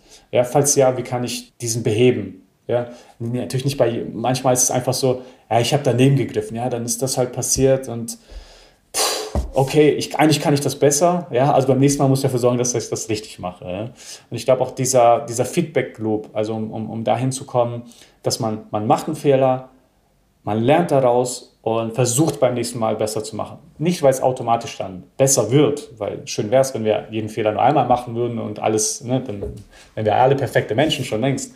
Aber diese Qualität zu haben, dass man eben Mut hat, ich mache einen Fehler und das ist für mich auch ein Lerneffekt. Wenn ich es als solchen wahrnehme, wenn ich das wahrnehme als ich habe keine Qualität oder ich scheitere, ich bin schlecht, dann ist das, glaube ich, die falsche äh, Reaktion. Hast du es aber jemals gehabt, also so, ein, so, eine Phase, wo du eher diesen Weg gedacht hast, dass du eben, ich bin nicht so gut oder, oder ich. Äh, Bestimmt. Äh, also so, so Bestimmt. Ja. Ich kann es jetzt leider nicht benennen, auf welche Phase das war. Aber klar, ich habe ja auch, ja, aber doch eher selten und wenn dann am Anfang meiner Karriere eher, bevor ich so dieses Mindset dann auch entwickelt habe, dass ich beeinflusst war von externen Faktoren. Ich weiß noch, früher habe ich zu Anfang meiner Zeit habe ich dann in die Kicker geschaut und geguckt, ja, welche Note habe ich da bekommen und ist das im Einklang mit dem, was ich äh, auch mir selbst geben würde oder ist es tatsächlich ein niedrigerer Wert? Und falls der niedriger war, ja, was soll ich denn sonst noch machen? Ich habe ja keine Fehler gemacht. Ja? Und dann setze ich mich mit der Benotung einer anderen Person auseinander und irgendwann habe ich gecheckt, ja, das ist ja total dumm. ja? Also man kann es höchstens nutzen, vielleicht ähm, am Ende der Saison oder zwischendurch mal einen Schnitt gucken und sagen, ja, bin ich gerade auf diesem Level, auf dem ich denke, ich bin, anhand dieser einen externen Bewertung, die keine große Gewichtung haben sollte, ne, aber man kann ihn vielleicht nehmen hm. oder halt nicht. Ne, aber entscheidend für mich war tatsächlich, was ich von meinen Kollegen an Gefühl mitbekomme, vor allem natürlich, was ist der Trainer, äh, was ist dem Trainer seine Meinung? Weil wenn der sagt, es ist spitze, ich bekomme auf der anderen Seite eine 6, weil ich einen Fehler gemacht habe, ja, dann kann ich das ein bisschen besser einordnen, ja, äh, wie schlecht oder nicht schlecht ich bin. Ich weiß, ich hatte auch eine Phase, da habe ich mal nicht gespielt unter Jürgen Klopp, obwohl ich gefühlt bis dahin fast alle Spiele gemacht habe. Und er kam zu mir und hat auch gesagt, hey, momentan, es läuft nicht, das ist völlig normal, es wird vielleicht eine Zeit lang nicht laufen, bleib dran, lern draus und dann wirst du auch wieder spielen. Und ich weiß, ich habe dann in diesem Moment, man hat ja immer so eine instinktive Reaktion, die so sehr animalistisch ist im Sinne von, ah, ich bin wütend, jetzt spiele ich nicht, Mann, bin ich beleidigt und wie falsch ist der, jetzt, genau jetzt sollte der hinter mir stehen und so weiter. Ja, äh, das ist nach einer Sekunde dann auch weg und den höheren Sinn äh, hinter seiner Entscheidung und auch Aussage habe ich dann verstanden, weil ich gefühlt alles gegeben habe. Ich habe Mut gehabt, äh, Fehler zu machen aber ich habe einfach eine Phase gehabt, wo es einfach nicht lief. Und das, das gehört manchmal auch dazu. Äh, das war bestimmt auch nochmal danach in meiner Karriere, aber damals war es prägend, weil es, glaube ich, die, das erste Mal über Länge, mehrere Wochen hinweg war. Und da war mir dieser Rat auch enorm hilfreich, das auf einer zeitlichen Achse zu verstehen. So passiert, passiert jedem, gibt auch natürlich die besten Stürmer der Welt, die mal acht Spiele in Folge nicht treffen und dann auf einmal wieder losbomben. Das ist auch einfach dann nicht überzubewerten. Aber im Allgemeinen, also ist das einfach der Lauf der Dinge, dass es mal gute und mal schlechte Zeiten gibt, egal wie hart man trainiert? Also ist das so ein bisschen so die, mal hat man gute Laune, mal hat man schlechte Laune, mal regnet es, mal, mal scheint die Sonne. Ja, ja. Also ich glaube, manchmal mal fragst du Scheißfragen, mal gut. Ja, ja. nee, Spaß. Aber ähm, ja, ich glaube, das ist, gehört einfach dazu. Also selbst die Besten werden solche Phasen haben. Bei manchen sind es Wochen, dann häufiger, bei manchen sind es Monaten, dann weniger. Ja. Ich kenne keine Studie dazu, deshalb kann ich jetzt nicht mit irgendwelchen Daten kommen und das belegen. Aber gefühlt würde ich denken, dass, äh, also einerseits, wir sind ganz normale Menschen. Das heißt, wir machen genau die, die gleichen Fehler machen genau das Gleiche durch, in ein, auch in einem Arbeitskontext, das manchmal äh, nicht zu erklären ist, weil es eigentlich vielleicht, man ist gesund, man ist sogar glücklich, man, man ist gesund, äh, man hat nichts geändert zu den vorherigen Wochen, aber auf einmal ist das Ergebnis ein komplett anderes. Wie ist das gewesen? Also ich meine, wir haben ja so ein bisschen diese, die, die Geschichte sind wir durchgegangen, auch also diesen, man zieht um, man, man kann sich nicht viel leisten. Es ist mit hohem Aufwand verbunden. Dann auch der Vater sagt, wir ziehen jetzt nach Florida um, damit dieser, an, dieser eine Traum in, in Erfüllung gehen kann. Und dafür müssen wir viel aufbringen. Und wenn wir jetzt mal so einen ganz großen Schritt nach vorn machen, von Mainz, da hast du angefangen, dann in Deutschland Fußball zu spielen und dann bist du mit, äh, wir haben gerade über ihn gesprochen, mit Jürgen äh, Klopp dann auch nach Dortmund gewechselt. Und dann ist er dann irgendwie, also zumindest für mich, von, von dem, was ich gelesen habe, ist das ja auch der wirklich der große Supermoment gewesen, ja, diesen den Vertrag da zu unterschreiben. Nimm mich mal mit in dem Moment, wo du einen Vertrag unterschreibst, wo plötzlich eine Summe draufsteht, die ich, ich habe keine Ahnung, wie viel das ist, aber schätze mal irgendwo, irgendwo bei einer Million schätzt der, ist ja sowas am Start. Und dann ist dann plötzlich dieser Junge, der im Vereinsheim sozusagen äh, die, den ersten Schritt gemacht hat, äh, oben auf dem Dach und plötzlich unterschreibt er einen Millionenvertrag. Was, was passiert da im Kopf? Also bei so auch so einem rationalen klaren Typen, der du jetzt bist? Also ich habe den Anruf von meinem damaligen Berater bekommen, als ich in New York gelandet bin für einen Sommerurlaub. In New York gelandet, ja. Äh, auf dem Weg zu meiner Familie, bekomme Anruf, hey, Jürgen Klopp hat angerufen, die würden dich gerne haben bei Dortmund, bist dabei? Ich so, ja, klar. Mach. Mal sehen, ich, ich, ich überlege nochmal. Ja, als, als ob ich da irgendwie Spielchen spiele. Nee, so, mach das Ding klar, fertig aus ja, dann so meine Familie ist, ne, wie ich schon beschrieben, so, man stellt sich vor, die, jubeln und rasten aus und kommt noch ein Bier und Champagner und Sch Nee, man hat sich gefreut, das war auch schön und umarmt, es ist schön, ja, und okay, jetzt geht's weiter. So, das ist dann irgendwann reales Leben, weil ich glaube, ich das eher so wahrgenommen habe, ey, ist wie im Film, also du arbeitest, also selbst der Weg, wie ich da hingekommen bin, ist auch nochmal eine Geschichte die ich gerne erzählen kann. Auf jeden Fall von Tellerwäscher zu Millionär und äh, noch nicht mal 20 und das in einem Traumberuf, ein Kontinent entfernt, war schon schwer begreifbar und ich sage auch ganz ehrlich, ey, die Summen, die, die, spürst du gar nicht. Also es ist nicht real, wenn dir einer sagt, ey, du verdienst jetzt eine Million im nächsten Jahr. Ja, das ist für einen 19-Jährigen, kannst du nur sagen, ja, okay, schön, wow. äh, ich weiß, ich, ich habe gar kein Gefühl dafür. Ja, man weiß, es ist eine hohe Summe, aber man nimmt das nicht so wahr, oder zumindest ich nehme das nicht so wahr. Ja. Da war ich halt da bei, bei, in, in New York bei meiner Familie und ich hatte gar keine Orientation für was ich jetzt tun soll. Was, was machst du denn da, ja, wenn du auf einmal diesen Vertrag bekommst?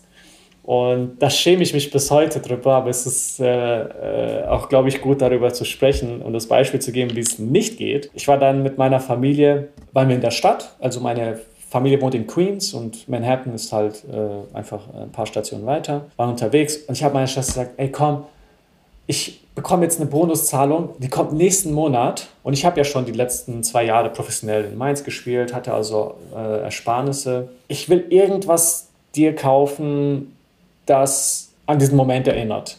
Also ja? du wolltest für deine Schwester was kaufen. Genau, genau. Ich bin so gespannt. Keine Ahnung was, ich bin so der schlechteste Geschenkkäufer überhaupt. Nee, das stimmt gar nicht. Manchmal habe ich coole Geschenke, sagen wir es mal so. Jedenfalls, wir sind in äh, Fifth Avenue, laufen, laufen, laufen. Da sind die teuren Läden, wo man selbst nur vorher wusste, ah, die gibt's, so diese Marken gibt's, aber niemals auf die Idee kommen würde, da was zu kaufen. So, ja. bis zu dem Tag natürlich, ja, weil jetzt auf einmal muss man irgendwas Krasses machen. Und ich bin ja in Amerika auch groß geworden, eher so Hip-Hop-Vierteln, ja, und bin auch der Musik und der Kultur ein wenig gefolgt. Ich würde nicht sagen komplett, aber ähm, mhm. wenn schon eine äh, äh, ja, Kultur mich geprägt hat äh, zu dieser Zeit, was, was sicherlich diese. Naja, und äh, ja, so wie man das dann macht, sehr, etwas sehr Plakatives kaufen und mir ist nichts Dümmeres eingefallen, als zu Louis Vuitton gehen und zu meiner Schwester sagen, hey, bitte wähl dir eine Tasche aus, ja. Und das ist auch meine Familie, sie sagt, nee, ich brauche keine Tasche, ey, wirklich nicht so. Ich, ich will es ich will's auch nicht, und ich brauche es auch nicht. Ich habe hier eine und ich habe noch eine zweite daheim. Ich will es nicht. Ey, bitte, bitte, ich weiß nicht, was ich tun soll. Ja nächstes Monat kommt das Ding, ich will irgendwie was, ich will dir doch einfach was kaufen. Also beides total einfach äh, dumbfounded. Niemand wollte in der Situation sein. Jetzt war man in der Situation und musste irgendwann zum Ergebnis kommen, dass dann hieß, sie hat die kleinste Tasche sich ausgewählt. So, okay, dann diese, das also wie so ein Portemonnaie. Ich so, nein, das ist zu wenig. Ja, und dann habe ich ihr die, die da drauf geholt von der Größe her. Also ist schrecklich und, äh, und dumm. Äh, aber sie hat es noch immer. So, glaube ich, auch als Teil Andenken äh, dafür, dass das ja ein, ein besonderer äh, Moment war und scheinbar qualitativ hochwertig, so dass es auch, äh, ja, was sind das? Noch elf, elf Jahre noch, äh, noch hält. Und ähm, du bist ja dann, also da, darüber hast du auch schon das eine oder andere Mal gesprochen. Ich will es aber noch kurz anschneiden, weil es irgendwie ihr dann auch zu der Stiftung führt. Also nach Louis Vuitton, für deine Schwester ging es ja noch ein bisschen weiter. Ich habe äh, gelesen von einem Escalade Cadillac, den du dir gekauft hast, also dein, deine Belohnung sozusagen, noch drei weitere Autos. Also es gab irgendeine Zeit, wo du vier Autos hattest, du hattest ein Haus und du bist sozusagen, du hast das Hip-Hop-Game und das Fußball, äh, das Bild, dem hast du so entsprochen. Und mhm. irgendwann hast du festgestellt, das macht dich alles nicht glücklich und hast angefangen, das auch wieder zu verkaufen. Mhm. Nimm mich mal mit in den Moment, wo du zu deiner Schwester geworden bist und gesagt, ich brauch's nicht. Also ich, es ist Quatsch. Ja, das Lustige ist, äh, es war die ganze Zeit Quatsch und ja, ja, das, das ich wusste es zum Teil, aber dann am Ende, so äh, wie auch äh, das Gesagte mit dem Vertrag, so du schaust auf eine Summe, die gibt's. Also die ist dann auf deinem Konto drauf. Dann gibt es irgendwie so Schnapsideen die dann halt realisiert werden, weil alles, was du tauschst, ist irgendeine Zahl dort für irgendeine Zahl, die minimal weniger ist, die kaum spürbar ist, ja, für etwas weniger. Und deshalb kommt das so unreal vor. Also es ist so ein bisschen wie ein Videospiel in echt haben. So du äh, klickst bei Grand Theft Auto, äh, kaufst das und das oder bei irgendeinem Spiel, dann ist das halt morgen da und dann hast du das. Denkst, das ist cool bis dann mit der Zeit du merkst, nee, du musst dich drum kümmern und eigentlich bringt es dir wenig. Und es war, es ist halt, es ist cool in der Hinsicht, dass irgendwas, was du aus einer digitalen Welt dann in die reale Welt reingeholt hast, war auf einmal greifbar. Doch dann am Ende in der realen Welt ja, macht es nicht so viel Spaß oder vor allem nicht auf Dauer und es, es nervt dann auch irgendwann. Es ist schwer für mich, das auf einen Punkt zu definieren, im Sinne von, an dem Tag bin ich aufgewacht und dann war das so, sondern es war echt eher eine Entwicklung, äh, die ich da wahrgenommen habe. Aber diese Entwicklung, Entschuldigung, mhm. kurz reinzugehen, diese Entwicklungen machen ja wirklich, deswegen wurde diese Geschichte auch das eine oder andere Mal schon erzählt, die machen ja die aller, allerwenigsten Menschen. Also die Entwicklung ist ja genau das Gegenteil. Man hat plötzlich, man fängt an, sich eine gewisse Art von Luxus zu erlauben. Mhm. Äh, und dann am Anfang war es, keine Ahnung, ich weiß es noch so, äh, hier, hier, um die Ecke ist eine Pizzeria. Ja, da ist diese Pizzeria, wenn man nach Berlin kommt und nichts hat und so weiter, dann ist da irgendwann mal essen gehen so, so ein Thema. Ne? Man freut, mhm. oh, da will ich irgendwann mal essen gehen. Und, und dann ist es aber irgendwann, kann man sich das leisten und geht eigentlich im Grunde jeden Tag hin und äh, vielleicht sogar zweimal, ja, weil man sich irgendwie leisten kann. Und es wird immer mehr und dann reicht das auch nicht mehr, dann will man selber den Pizzaofen haben und so weiter und so fort. Also die meisten Menschen sind ja so, ja. dass die dann nicht, äh, die meisten Menschen kaufen sich dann halt noch ein Escalade. Ja, also ich würde vielleicht differenzieren zwischen einer ökonomischen oder materiellen Entwicklung und einer persönlichen Entwicklung. Ich glaube, es ist sehr schwierig, alle Entwicklungen gleichzeitig wahrzunehmen, sondern ja. die sind ja auch zum Teil abhängig voneinander, weil wenn du dich vollkaufst mit irgendwelchen materialen, materiellen Gütern, dann hast du ja noch nicht mal die Zeit oder die gedankliche, das gedankliche Vermögen, mal selbst mit dir selbst auseinanderzusetzen. Da du ja voll distracted, du bist voll abgelehnt durch, ja, was soll ich dann als nächstes kaufen oder das Gekaufte dann auch tatsächlich zu nutzen. Das ist enorm schwierig. Ich hatte ja auch, wie du schon sagtest, er hat ein Haus mit ich glaub, 3000 Quadratmeter Grundstück. Ja, das Ganze muss dann geschnitten werden. Habe ich mal einen Gärtner geholt, da hat er es gemacht, also 700 Euro Rechnung gestellt. Und irgendwann mal habe ich diese Rechnung mal wahrgenommen und dachte, was? 700 Euro, um Gras zu schneiden? Nee, mach das, das nicht mehr. teuer. Ja, ja es, es, es war dann ein Monat, ja, aber trotzdem ja, okay. ja, teuer. Und jedenfalls, irgendwann habe ich dann begonnen, selbst was zu machen. Ich so, ja, nee, dann hocke ich mich am, am Sonntag hin, hatte auch ein Rasenmäher, kam mit dem Haus, ähm, habe das dann eben selbst gemacht, war auch irgendwie ganz, ganz, ganz lustig. Äh, hatten zwar keine Ahnung von irgendwas, was ich da tue, aber habe es mir dann angelernt und haben wir sogar selbst einen Teich gemacht, weil der, den wir hatten, der war, hat gestunken, weil das ganze, der ganze Laub drumherum ist im Herbst dann da reingegangen und wurde dann verschleimt, so weiter. Das haben wir dann einmal komplett sauber gemacht, ein, ein, ein, mein bester Freund und ich, der dann auch einfach eine Zeit lang bei mir gelebt hat, weil, hey, why not? ich habe Platz. Mhm. Und ja, dann haben wir den selbst gemacht. Dann hat das irgendwann mal gezeigt, so, ey, du hast so viele Sachen, das ist einfach ein Aufwand für gar keinen Nutzen, weil ich nutze den Garten nicht. Ich bin gar kein Outdoor-Mensch. Gib mir einfach, jetzt auch heute oder selbst damals, so, gib mir einfach meinen Computer und mach das Licht aus und Jalousien runter, so, okay, top, jetzt bin ich äh, in meinem Setting äh, drin, wo ich mich wohlfühle und äh, es war ein sehr langer Weg, dahin zu kommen und zu verstehen, äh, was mir wichtig ist äh, und was mir auch tatsächlich unwichtig ist. Und zudem ja, habe ich auch irgendwann mal angefangen, ja, auch zu verstehen, was für ein kleiner Mensch ich doch bin. Ne? Also äh, diese ganzen Psychologie- Bücher oder von Malcolm Gladwell, ich weiß nicht, ob der dir was sagt, so ein amerikanischer ja. äh, Journalist. Ja. Herausragender Typ mit einem herausragenden Podcast, den ich auch empfohlen kann. Welches Buch war es für dich von mhm. ihm? nicht ein Buch, ich habe die alle einmal durch, äh, aber so einfach diese Einstellung von Sachen neu sehen. Also Sachen, die im äh, Alltag passieren, die man auf psychologischer oder soziologischer Ebene bewerten kann, die einen deutlich machen, ja, ich agiere einfach in einem System Gesellschaft. Ja, und ich nehme Sachen scheinbar auf eine Dimension wahr, aber nicht auf eine zweite und eine dritte, obwohl vielleicht eine gesamtheitliche Bewertung für mich wichtig ist, um etwas zu verstehen, um mich auch zu verstehen. Ja, es war schon interessant zu sehen, wie dumm ich bin äh, zu dem Zeitpunkt oder wie, wie einfach ich gesehen habe. Aber ganz kurz, ich gehe da nochmal rein, weil das ist ja etwas, also dass da ein Anfang 20-jähriger junger Fußballstar in seiner Freizeit Malcolm Gladwell liest, das ist schon ungewöhnlich. Das siehst du auch, oder? Also das Bild, was ich von Fußballern habe, und deswegen äh, korrigiere das super gern, also weil du kennst deine Kollegen auf jeden mhm. Fall, äh, ich nicht, ja. ist ja eher das Gefühl von am Wochenende in Diskos, Champagner, äh, FIFA zocken, Handy gucken, geile Klamotten, neues Auto, neues Auto, neues Auto. Mhm. Und also allein, und das, ich mein, mach, mach das jetzt mal sehr klischeehaft, ja, allein lesen Ja, so. Äh, äh, so sozusagen würde ich jetzt, also garantiert, ja, also es ist jetzt auch wirklich übertrieben gerade, aber und ich meine das auch gar nicht so sehr auf Malcolm Gladwell, aber dieses Thema, dass es eben nicht, keine Ahnung, Dan Brown ist, ähm, was man sich dann gibt, sondern irgendwie, ja, soziologische Themen einfach ja. und psychologische äh, Ver ja. Vermengungen und so, und so weiter. Also deswegen, das finde ich ungewöhnlich und ich frage mich natürlich, wie das dann auch zusammenging, dass dann plötzlich so ein Typ ist wie du, der sitzt damit in der Kabine, die reden von FIFA-Zocken ja. und du hast den Tipping Point von Malcolm Gladwell dabei und die reden von Autos und du sagst, ich habe das Auto verkauft.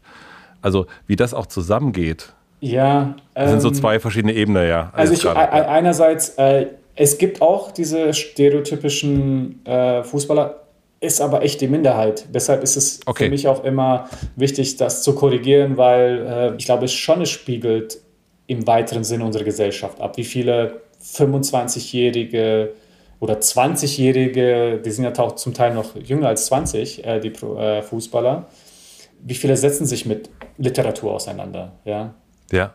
Ja, das spiegelt sich dann auch in der Fußballlandschaft weiter, weil es sind auch ganz normale Menschen, die einfach eine Sache äh, super können. Ja, und das ist äh, Ball hinterherlaufen und den auch ganz gut kicken.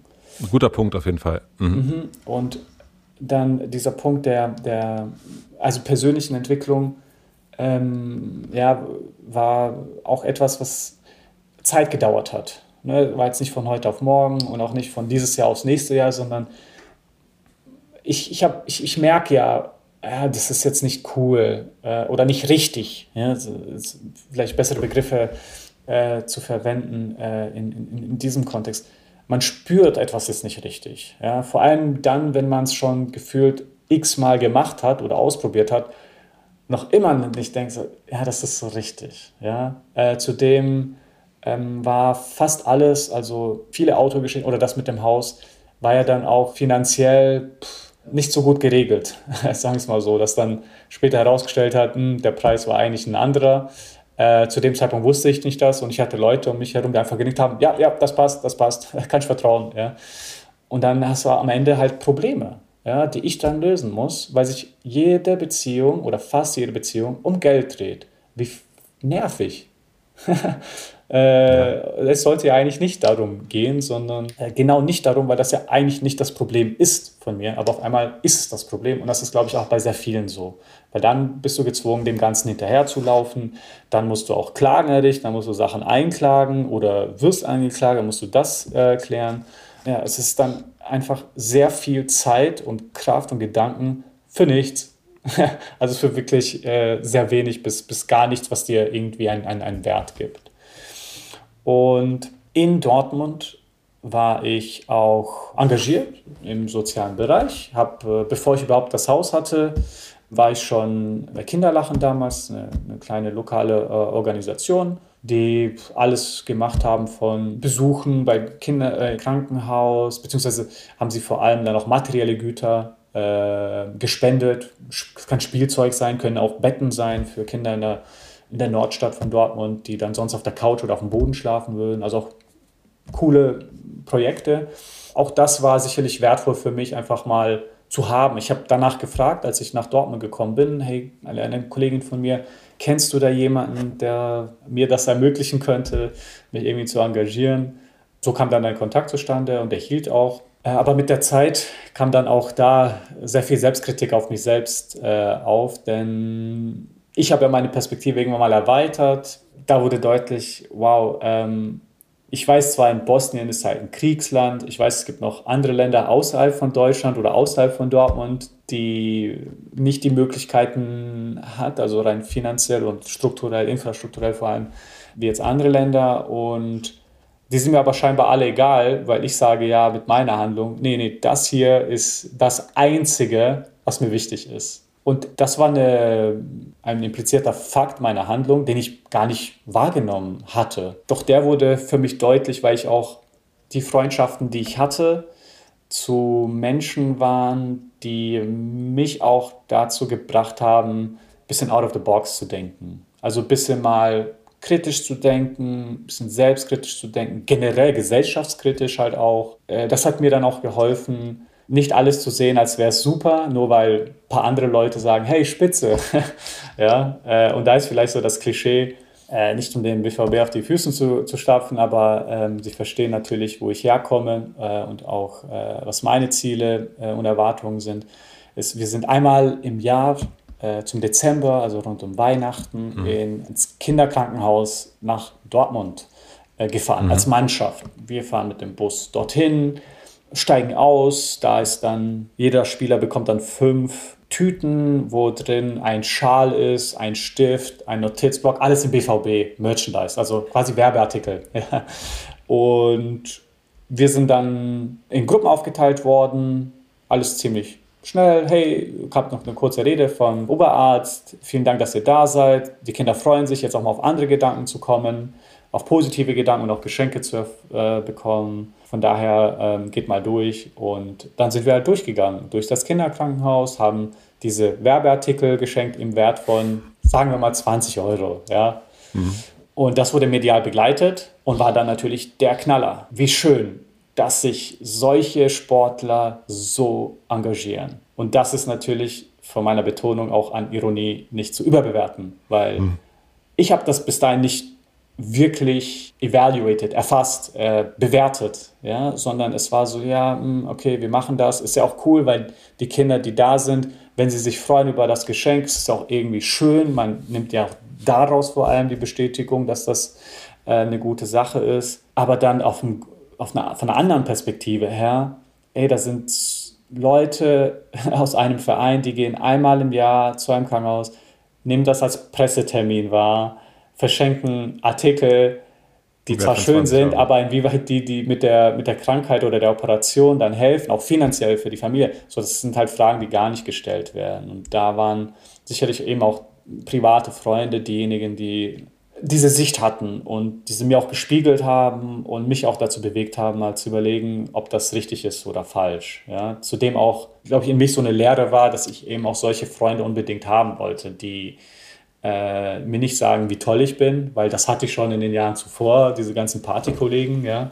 Für mich wurde deutlich immer mehr und mehr, bah, das ist, ey, das ist nichts. Nicht nur, dass es nichts ist, sondern das ist ja schon für mich wie ein Scam. Man macht so wenig und es kommt so viel gefühlt zurück an Bestätigung, dass ich mir ja dumm vorkomme als Spieler, der dann Teil dessen ist um da nochmal meinen ehemaligen Arbeitgeber ein bisschen in den Schuss zu nehmen, ist gut, dass sie überhaupt was machen. ja, und die haben ja auch noch eine Stiftung, wo sie X und Y vor allem dann auch Rassismus in der Fußballszene bekämpfen, was ja auch alles wunderbar ist. Ich rede hier wirklich aus meiner Sicht als Spieler, der das auch dann selbstkritisch für sich wahrgenommen hat. Ne? Und das heißt, für mich dann auch zum Entschluss gekommen ist, es fühlt sich so falsch an. Ich habe gerade so ein bisschen was gelernt, was ich bis jetzt noch nicht wusste, äh, oder auch so von, von dir aus. Also ich habe bis gerade eben gedacht, eigentlich so, dass ganz viel von dir selber auskommt, also so aus, aus deinem eigenen Blick, aus deiner eigenen Analyse. Wir haben ja darüber auch schon viel gesprochen, aber ich hätte auch gerade nochmal gelernt, nee, es ist auch ganz wichtig für dich gewesen, dass du dich mit den richtigen Leuten umgibst und dass du dir explizit auch die gesucht hast, die dir eben nicht sagen, Mensch, du bist aber wirklich ein, ein, ein Dollar-Typ so, sondern eigentlich dir nochmal, vor allen Dingen nochmal einen komplett anderen Blick gegeben haben, auch auf andere Welten. Habe ich das so richtig verstanden? Ja, ich glaube auch, dass äh, vor allem, ich würde mir das nicht selbst zumuten und sagen, hey, ich habe das irgendwie selbst, dieses Rätsel gelöst, sondern äh, mich wirklich seitdem auch mit den richtigen äh, Leuten ähm, angefreundet. Ja, eine davon ist meine Freundin, die mich auch äh, mhm. wirklich intellektuell herausfordert und auch damals schon dazu gebracht hat, mal anders zu denken, weil zu diesem Zeitpunkt, so Stiftung 2021, waren ja auch andere Leute in meinem Alter im Studium. Ne? Und die einen haben vielleicht Philosophie studiert oder Politik äh, oder Sprachwissenschaften oder Geschichte. Äh, und ich habe das dann ja ein bisschen dann auch wahrnehmen können. Ja, ja so klar. ich bekomme das ja dann auch mit und ich finde, äh, Intelligenz geil. Ja? Oder wenn Leute für etwas brennen und das dann auch mit voller Überzeugung dir teilen möchten, weil sie ein Gefühl haben, das, das bringt auch dir was. Ich mag das sehr. Ne? Ich kann mich mit Leuten, also keine Ahnung, wenn jetzt äh, morgen jemand kommt und sagt, ich erkläre dir mal, wie man Glas macht, dann sage ich, fantastisch, ich bin ohnehin ultra neugierig, erzähl mir das bitte in fünf Stunden Detail, mhm. weil ich würde es sehr gerne verstehen, weil ich sehe ja Glas überall. Was ist denn der Unterschied zwischen den verschiedenen Stärken und Dichten und bla bla bla. Ja, äh, auch zum Teil die Menschen um mich herum, so, die, die waren dann so politisch, gesellschaftlich eingestellt, dass sie das reflektiert haben, was sie gelernt haben, was sie selbst auch äh, dachten, was die auch vielleicht von den eigenen Eltern entnommen haben, die ich ja zu dem Zeitpunkt schon vier Jahre lang einmal im Jahr gesehen habe. Ne? Äh, und entsprechend dieser Nährboden, in dem ich dann gewachsen bin, der war, wurde befruchtet von diversen Quellen, auch wahrscheinlich äh, von Malcolm Gladwell, der dann einfach mir was erklärt, was in der Gesellschaft passiert, auf eine sehr interessante Art und Weise, aber komplett anders, als ich bisher gedacht habe. Und das ist vielleicht so einer der interessanten Punkte bei der Art, wie er schreibt ich weiß, es Journalismus muss ja zusammengefasst werden. Das ist jetzt nicht die absolute Wahrheit aller Dinge, ja, aber es ist zumindest äh, ein erneuter Beweis. Man muss die Sachen nochmal neu untersuchen und vielleicht nochmal anders bewerten als äh, on face value, also nur so, wie ich sehe, sondern auch mit den ganzen verschiedenen Geschichten und Perspektiven, die da wichtig sind. Und am Ende kann es sein, dass eine Situation oder ein Problem fünf richtige Perspektiven hat und alle davon eben nicht falsch sind. Das ist das Interessante, wo ich auch heute einfach durchs Leben gehe mit dem Wissen, ja, ich kann denken, das ist richtig. Ich kann sogar wissen, dass das richtig ist, was ich hier behaupte. Und ich weiß auch, es kann jemand genau das Gegenteil denken und er kann auch recht haben. Ja, und das ja. ist, glaube ich, sehr wertvoll, vor allem heute und vor allem wahrscheinlich noch in den nächsten Jahren, wo ja alle das Recht für sich beanspruchen. Es gibt ja diesen, diesen Ausspruch, der andere könnte Recht haben von einem Philosophen, ich habe äh, den Namen gerade äh, nicht mehr parat, aber das, das fand ich ganz gut. Und für mich anekdotisch äh, auch ähm, Malcolm Gladwell, für mich auch am Anfang 20 auch genau wahrscheinlich die gleiche Tür geöffnet hat, nämlich, ach so, aber man kann das auch völlig anders sehen. Also für mich war Tipping Point ein ganz wichtiges Buch, äh, analytisch an Dinge ranzugehen und nach den kleinen Punkten zu suchen und so weiter. Also das, ähm, da haben wir die, die ähnliche Entwicklung durch. Ich finde auch seine Art cool, wenn ich das sagen darf. Weißt du? So, er ist einer, der, äh, ich empfehle jeden, den mal zu googeln, weil einerseits seine Bücher Voll. sind alle New York Bestseller, sind alle, also machen Spaß zu lesen. Mittlerweile mhm. macht er auch äh, Podcasts. Ein Podcast. Ja, Revisionist, Revisionist History. History genau. genau, auch herausragend, vor allem erste und zweite Saison. Er ist auch ein, ein, ein Nerd. Ja, er, ja. Äh, ja, du siehst den und denkst dir, okay, der versucht jetzt echt nicht cool zu sein, sondern ja. der ist so quirky und ähm, lustig und erzählt sehr eloquent, sehr interessant, äh, hat aber dann seine Turnschuhe mit seinen äh, ge gefaltenen äh, Jeans da an und Haare sind durcheinander. Äh, und er ist er, also auch so rein, wie er das Leben lebt, finde ich schön, bewundernswert und authentisch. Ja, und ich glaube auch, das ist äh, etwas, was ich daraus entnommen habe, weil ich ja dann auch ein, ein persönlicher Fan von ihm wurde. Nicht nur von dem, was er tut, sondern auch wie er das tut. Wie ist das aber dann in, also in dieser Welt? Also du hast ja dann quasi zwei Welten gehabt. Die eine Welt ist diese Fußballwelt, dann die, die Kabine äh, und das äh, und den, den, das Luxusleben, was man da so, äh, was man so meint, was es sein könnte. Und dann mit Shari und, und, und den anderen, Malcolm Gladwell und so weiter und so fort. Das mhm. sind ja wirklich verschiedene Welten. Ich fand's, mhm. ich habe es dir erst schon gesagt, bevor wir aufgenommen haben, dass ich es sehr lustig fand, dass Shari in einem Interview gesagt hat, ähm, Schein, jetzt kriegst du nicht mehr zusammen. Du, du bist, bist, doch äh, nicht so blöd, wie ich dachte. Ja. Du bist doch nicht so dumm, wie ich dachte, ja. So, ja. ja. Und ähm, das mochte ich sehr, äh, dass sie das so gesagt hat. Aber wie hast du das vor allen Dingen in der Kabine so hingekriegt, auch mit den Kollegen, dass das eben nicht so moralisch wirkt und dass dann nicht, also das geht ja auch trotzdem um Zusammenhalt und, und ähm, ja. wir, wir, sind alle zusammen und dass es eben nicht so wirkt äh, wie derjenige, der dann immer sozusagen, während alle anderen irgendwie saufen oder irgendwas mhm. oder, oder, oder äh, und, und, bist du derjenige, der so, so die Brille hochzieht und, und, und Malcolm Gladwell Buch aufschlagt und sagt, so, so oh Gott, seid ihr und so weiter. Ne? Also, dass, ja, ja. dass es da keine Trennung gibt, sondern eben, dass es nicht wie der moralische Professor wirkt. Beim Feiern war ich dann immer noch dabei, beziehungsweise selbst okay, als die okay. anderen aufgehört haben, war ich dann immer noch dabei, weil ich hatte diese Freiheit als Kind nicht und das war, hat für mich einfach immer äh, Spaß gemacht. Also hart äh, feiern und hart lesen.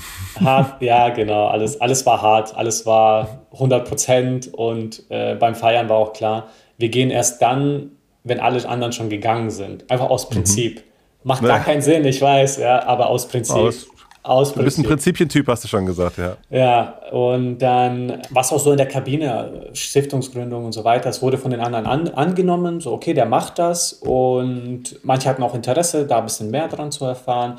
Es ist aber in so einer Kabinenatmosphäre, wo Rough Riders Anthem von DMX, Rest in Peace, hm, äh, ja. dann spielt und da noch über dieser Fußballer, der gerade von dahin gewechselt ist, gesprochen wird oder da über dieses neue Restaurant in Dortmund und so weiter.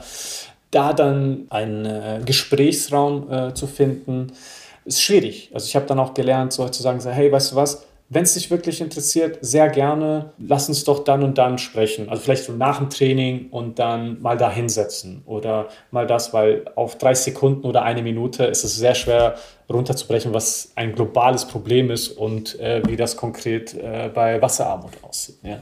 ja. Aber da ist schon, war schon auch Interesse, was ja auch schön war. Äh, und ich habe auch niemals versucht, da jemanden zu, dazu zu bringen, so hey, du solltest das machen, weil denk doch nur daran, wer du bist, wenn du das nicht machst. Also das war schon von Kern auf meine Haltung, ist es auch weiterhin. Also wir als Stiftung und ich auch selbst versuche jetzt nicht Leute zu konvertieren, die gar keinen Bock dazu haben. Das ist meine Zeit nicht wert. Ja, sondern es gibt viel mehr Menschen, die wirklich auch ein offenes Ohr haben vielleicht irgendwelche Sorgen oder Fragen haben, die geklärt werden müssen, ja gut, dann sehr, sehr gerne, weil wir haben ja schon eine Grundvoraussetzung, die da ist, wir möchten einen Beitrag zu einer besseren Zukunft leisten. Ja?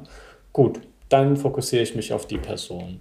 Und das dann auch nicht mit einem gehobenen Finger, weil zum Glück dann auch Shari da ist und auch weiß, die richtigen Töne zu finden und auch die richtige Herangehensweise. Ich glaube auch, dass ich das schon ja, seit Anfang an getan habe, weil ich nicht denke, dass Leute böse sind, sondern in meinem Leben habe ich es einfach auch immer wieder gesehen, wie bei Frau Stumpf oder Familie Egle oder die anderen ähm, Menschen, die wir dann auch näher kennenlernen durften.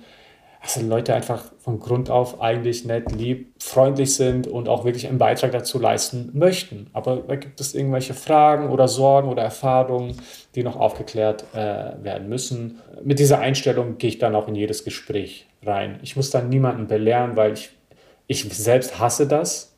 Ja, wenn da jemand kommt und der denkt, der hätte jetzt einen Kreis neu erfunden, so, ja, nee, ja, ich weiß auch, ich sollte mehr Gemüse essen und schlag mich tot, aber rede mit mir doch mal über das, was ich denke oder äh, über die Fragen, die ich habe, über die Sorgen, die ich habe, ja, weil es ja offensichtlich auch etwas ist, ähm, das, womit du dich näher damit auseinandersetzen kannst. Ja, und äh, deshalb glaube ich, macht es auch ähm, Spaß oder ist nicht angreiflich mit mir zu sprechen. Ich habe auch mit Shari heute darüber gesprochen und sie meinte halt, ja, nee, das habe ich auch von dir abgeschaut, dass so wie du bist, also wie ich rede, aber auch wie ich bin, sehr unangreifbar ist. Ja, also ich bin, glaube ich, auch deshalb, weil ich sehr strikt erzogen wurde, versuche ich genau das Gegenteil davon zu sein, dass ich selbst viel Raum lasse für Leute, sich einerseits zu, zu, zu so zu verhalten, wie sie das, das möchten, ja. äh, ohne dass ich jetzt in ihren Raum reintrete und ihnen sage, wie sie ihr Leben zu leben haben. Weil ich ja selbst so aufgewachsen bin, dass es nervig ist, ja, vor allem für Erwachsene dann das zu bekommen. Ich habe ja auch, äh, ne, ich bin ja auch im Angestelltenverhältnis, Fußballgeschäft, ich merke es ja auch manchmal, wenn Leute einen bestimmten Ton auswählen, und ich sehe dann meine Kollegen, wie die reagieren. Ich weiß ja dann, wie, wie nervig das Ganze ist, wenn sie mit dir sprechen, als wärst du fünf Jahre alt. Mhm. Einerseits, es bringt nichts, außer dass der eine sich super schlau fühlt. Aber mein Ziel im Leben ist es nicht, mich schlau zu fühlen, sondern ist es etwas zu bewirken. Und selbst wenn ich mich dumm stellen würde, damit diese Wirkung erzielt werden muss, ja, dann würde ich mich dumm stellen. Weil es um die Wirkung an sich geht, nicht wie ich dastehe. das, ist, äh, das ist sehr, sehr schön. Du hast ja die Stiftung gegründet mit 23, warst du? 15. November 2012. Ja, ich hatte im Dezember dann 23. Ja, also du also 22, 23. Ähm, du hast dich auch damit beschäftigt, du hast geguckt, was, was machen andere Stiftungen, was ich gelesen habe. Warum wolltest du deine eigene Stiftung gründen und hast dich nicht bei Viva Con Aqua, ich weiß gar nicht, ob es die, doch, die gab es damals auch schon, mit engagiert. Warum hast du das dann, dein, warum war es dir wichtig, deine eigene Stiftung zu haben? Die Unzufriedenheit, über die ich gesprochen habe, die ja schon davor sich ein bisschen bei mir etabliert hat, in dem ich alle ausschließe, außer die Leute in Dortmund äh, und die paar Anfragen, die ich bekomme, zurück. Ja. Und diese paar Aktivitäten, die ich da tun sollte äh, und nicht mehr, ja, war das einfach auf Dauer für mich unzufriedenstellend. Dazu gab es noch, ja, lustigerweise dann so diese, diese Gala, die ist dann einmal im Jahr, war ich dann auch selbst da. Äh, super Party an sich, aber dann auch komisches Gefühl. Also jeder, der mal bei einer Gala war, mit rotem Teppich, berühmten Personen, Karten, die, keine Ahnung, ordentlich viel kosten, aber der, also ist ja dann für einen gemeinnützigen Zweck, deshalb kann man das tun. Das hat eine besondere Atmosphäre. Ja, und in meinem Fall war das ja so, ich hatte ja Freunde, meine privaten Freunde, die hatten nicht das Einkommen, um dann an so einer Veranstaltung überhaupt mal teilzunehmen, sondern ganz normal Verdiener, ja, oder halt Studenten, Studentinnen, wie auch immer, so, da war das niemals, die, waren, die kamen nicht aus diesem Milieu, ne, das war schon elitär und äh, auch prominent. Und da ging es ja dann auch um die gute Sache. Was schön ist, dass man dafür Geld sammelt, aber es geht auch zum Teil völlig unter, weil so ein bisschen Selbstbeweihräucherung einfach dazu gehört. Das ist dann Teil des Fundraisings. Es ist ein bisschen schwer zu fressen. Ja? Ja. Äh, also sich selbst auch darin zu sehen, ja, das ist der richtige Weg, den möchte ich auch die nächsten zehn Jahre gehen. Ja. Naja, und äh, das wusste auch ein, ein äh, Familienbekannter von uns, der Dr. Alex Milicevic, ich nenne ihn einfach mal Alex, ähm, der, dem ich einerseits auch äh, meine Finanzen anvertraut habe, da er darüber auch promoviert hat und auch eben eine Vertrauensperson von mir war. Und das ist, sagt schon enorm viel, weil ich vertraue sehr wenigen Menschen. Wie gesagt, äh, das mit den Autos und mit den äh, Häusern oder mit dem Haus hat halt enorm viel Geld gekostet.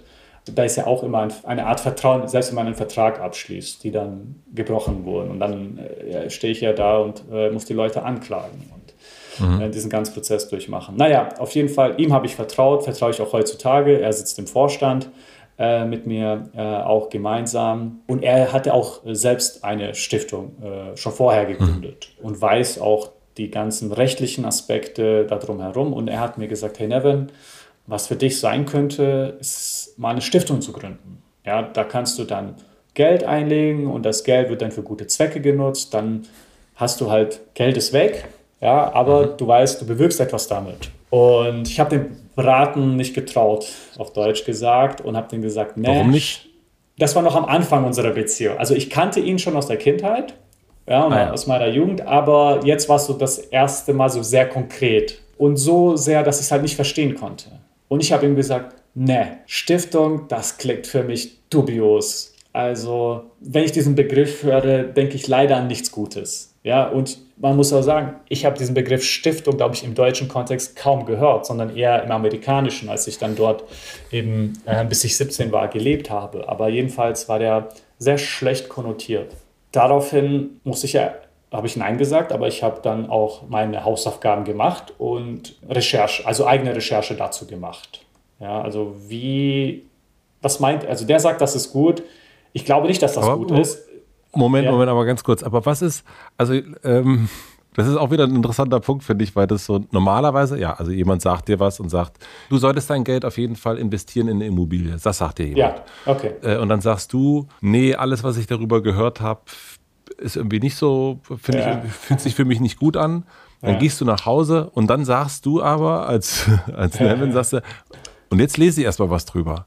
Das machen ja. ja. wirklich die allerwenigsten. Also die meisten haben ja eine Meinung aufgrund von der ja. Erfahrung, aber du gehst dann rein und sagst, das überprüfe ich jetzt aber nochmal. Ja. Lustigerweise, ich habe jetzt äh, mal meine Amazon-Einkaufsliste von 2012 gesehen, ja, und da sind Bücher zum Teil auch Real Estate äh, mhm. De Development und äh, ne, Immobilien. Äh, Kauf, Verkauf und äh, Management. Also hm. dieser Fall ist auch eingetroffen. Ja. Ich habe Bücher geholt und ich weiß noch, ich war bei irgendeiner anderen, äh, bei Wohngebäude, habe mir das angeschaut, habe mir noch nicht getraut und habe dann Nein gesagt. Aber auch da, bei dem Fall war es so, ihm habe ich Ding, vertraut. was du dann machst. Mhm. Ihm habe ich vertraut und ich, ich, ich weiß, äh, es war ja so mit, mit so einer der ersten Züge, die wir gemeinsam hatten, so in diesem Financial Management Kontext, ja. Und es klang ja gut und ich habe aber erstmal Nein gesagt, weil ich, ich will dann so Tempo rausnehmen, ja. Weil dann in dem Fall ich habe dem, ich war ehrlich zu ihm, ich, hab, ich schulde ihm nichts, weil ich habe ihm ja schon gesagt, nein, Punkt. Dann habe ich ja alle Zeit der Welt, um mich selbst damit auseinanderzusetzen. Und klar, wenn ich äh, gar kein Interesse daran habe, setze mich nicht damit auseinander, dann ist einfach ein Nein, Punkt und äh, Ausrufezeichen. Äh, und in dem Fall war es dann so, ich habe mich auseinandergesetzt damit und verstanden, ach so, ja, es gibt also private so Familienstiftungen, ja, wo irgendein reicher Ölmilliardär steckt da seine Milliarden rein, damit die Enkels, Enkel, Enkelkinder ja. noch immer Milliardäre sind. Äh, aber es gibt auch äh, gemeinnützige Stiftungen, die dann äh, nochmal ganz andere rechtliche Anforderungen haben. Ja, die dann auch zum Teil etwas anders funktionieren und auch flexibel agieren. Also du kannst das ja selbst bestimmen. Ne, das geht dann nicht zu deiner Familie und deinen Kindern, die dann stinkreich werden, sondern du kannst dann einen Zweck festlegen, der über deinen Tod hinaus dann gilt für diese Stiftung und das Vermögen, das du da reinpackst. Und das fand ich dann so ja, ganz interessant. Also das hat er mir auch versucht zu erklären. Ich habe es wahrscheinlich auch im ersten Gespräch nicht komplett verstanden, weil wenn mir jemand was anbietet, dann sage ich ja, prinzipiell ja, erstmal nein. Ja. Mhm. Und in dem Fall war es so, da habe ich mich äh, bei ihm gemeldet und gesagt, so, hey, ich habe mich damit auseinandergesetzt, da scheint schon was zu sein, äh, dass so diese Lücke die ich äh, in mir spüre, füllen könnte, weil ja mit dem Stiftungszweck klar dargestellt ist, worum es gehen soll, was der Zweck der Stiftung ist, welchen er erfüllen soll. Und dieser kann auch dann in diesem gemeinnützigen Rahmen äh, sein Zuhause finden, so dass man nicht mehr da rauskommt, sondern es wirklich darauf angelegt ist, der Gesellschaft zu dienen. Und meinte, ja klar, ist auch das, was die gesagt hat. Ja, super. Aber jetzt habe ich es doch mal aus äh, fünf anderen Quellen bestätigen äh, lassen. Ja, und dann sind wir auch äh, ja, langsam nach vorne gegangen, weil viele Schritte bei mir, ich, ich, vor allem wenn sie andere Leute betreffen, bin ich sehr vorsichtig. Wenn ich selbst etwas entscheide, wie gesagt, ich habe kein Problem auf die Fresse zu fliegen und dann geht es auf meine Kosten und dann stehe ich wieder auf und weiter geht's. Aber eine Stiftung, da war mir schon damals bewusst, dass das eine ganz hohe Verantwortung ist. Und deshalb bin ich dann auch sehr skeptisch vorangegangen. Ja, ich habe auch gefragt, aber was, wenn das nicht läuft? Also was, wenn einfach die Leute sagen, das bringt nichts? Ja? Und das Stiftungskapital, was da investiere, hm, vielleicht hat das gar keine Wirkung, vielleicht soll ich einfach nur spenden bei einer anderen Organisation, dann ist das besser. So weiter. So, ja, kannst, kannst alles machen und ich nehme dich auf den Weg. Und wenn du Fragen hast, dann gar kein Problem, nimm dir einfach Zeit, habe ich dann auch getan. Und in der Zeit mich dann thematisch auseinandergesetzt mit weißem Blatt Papier, das mir da quasi dargelegt wurde und diesem Erlaubnis von, von, von Alex, so, hey, du kannst jetzt selbst die Zukunft dieser Stiftung bestimmen. Und ich hatte noch niemals die, die, die, die Opportunity, die Möglichkeit, etwas zu definieren.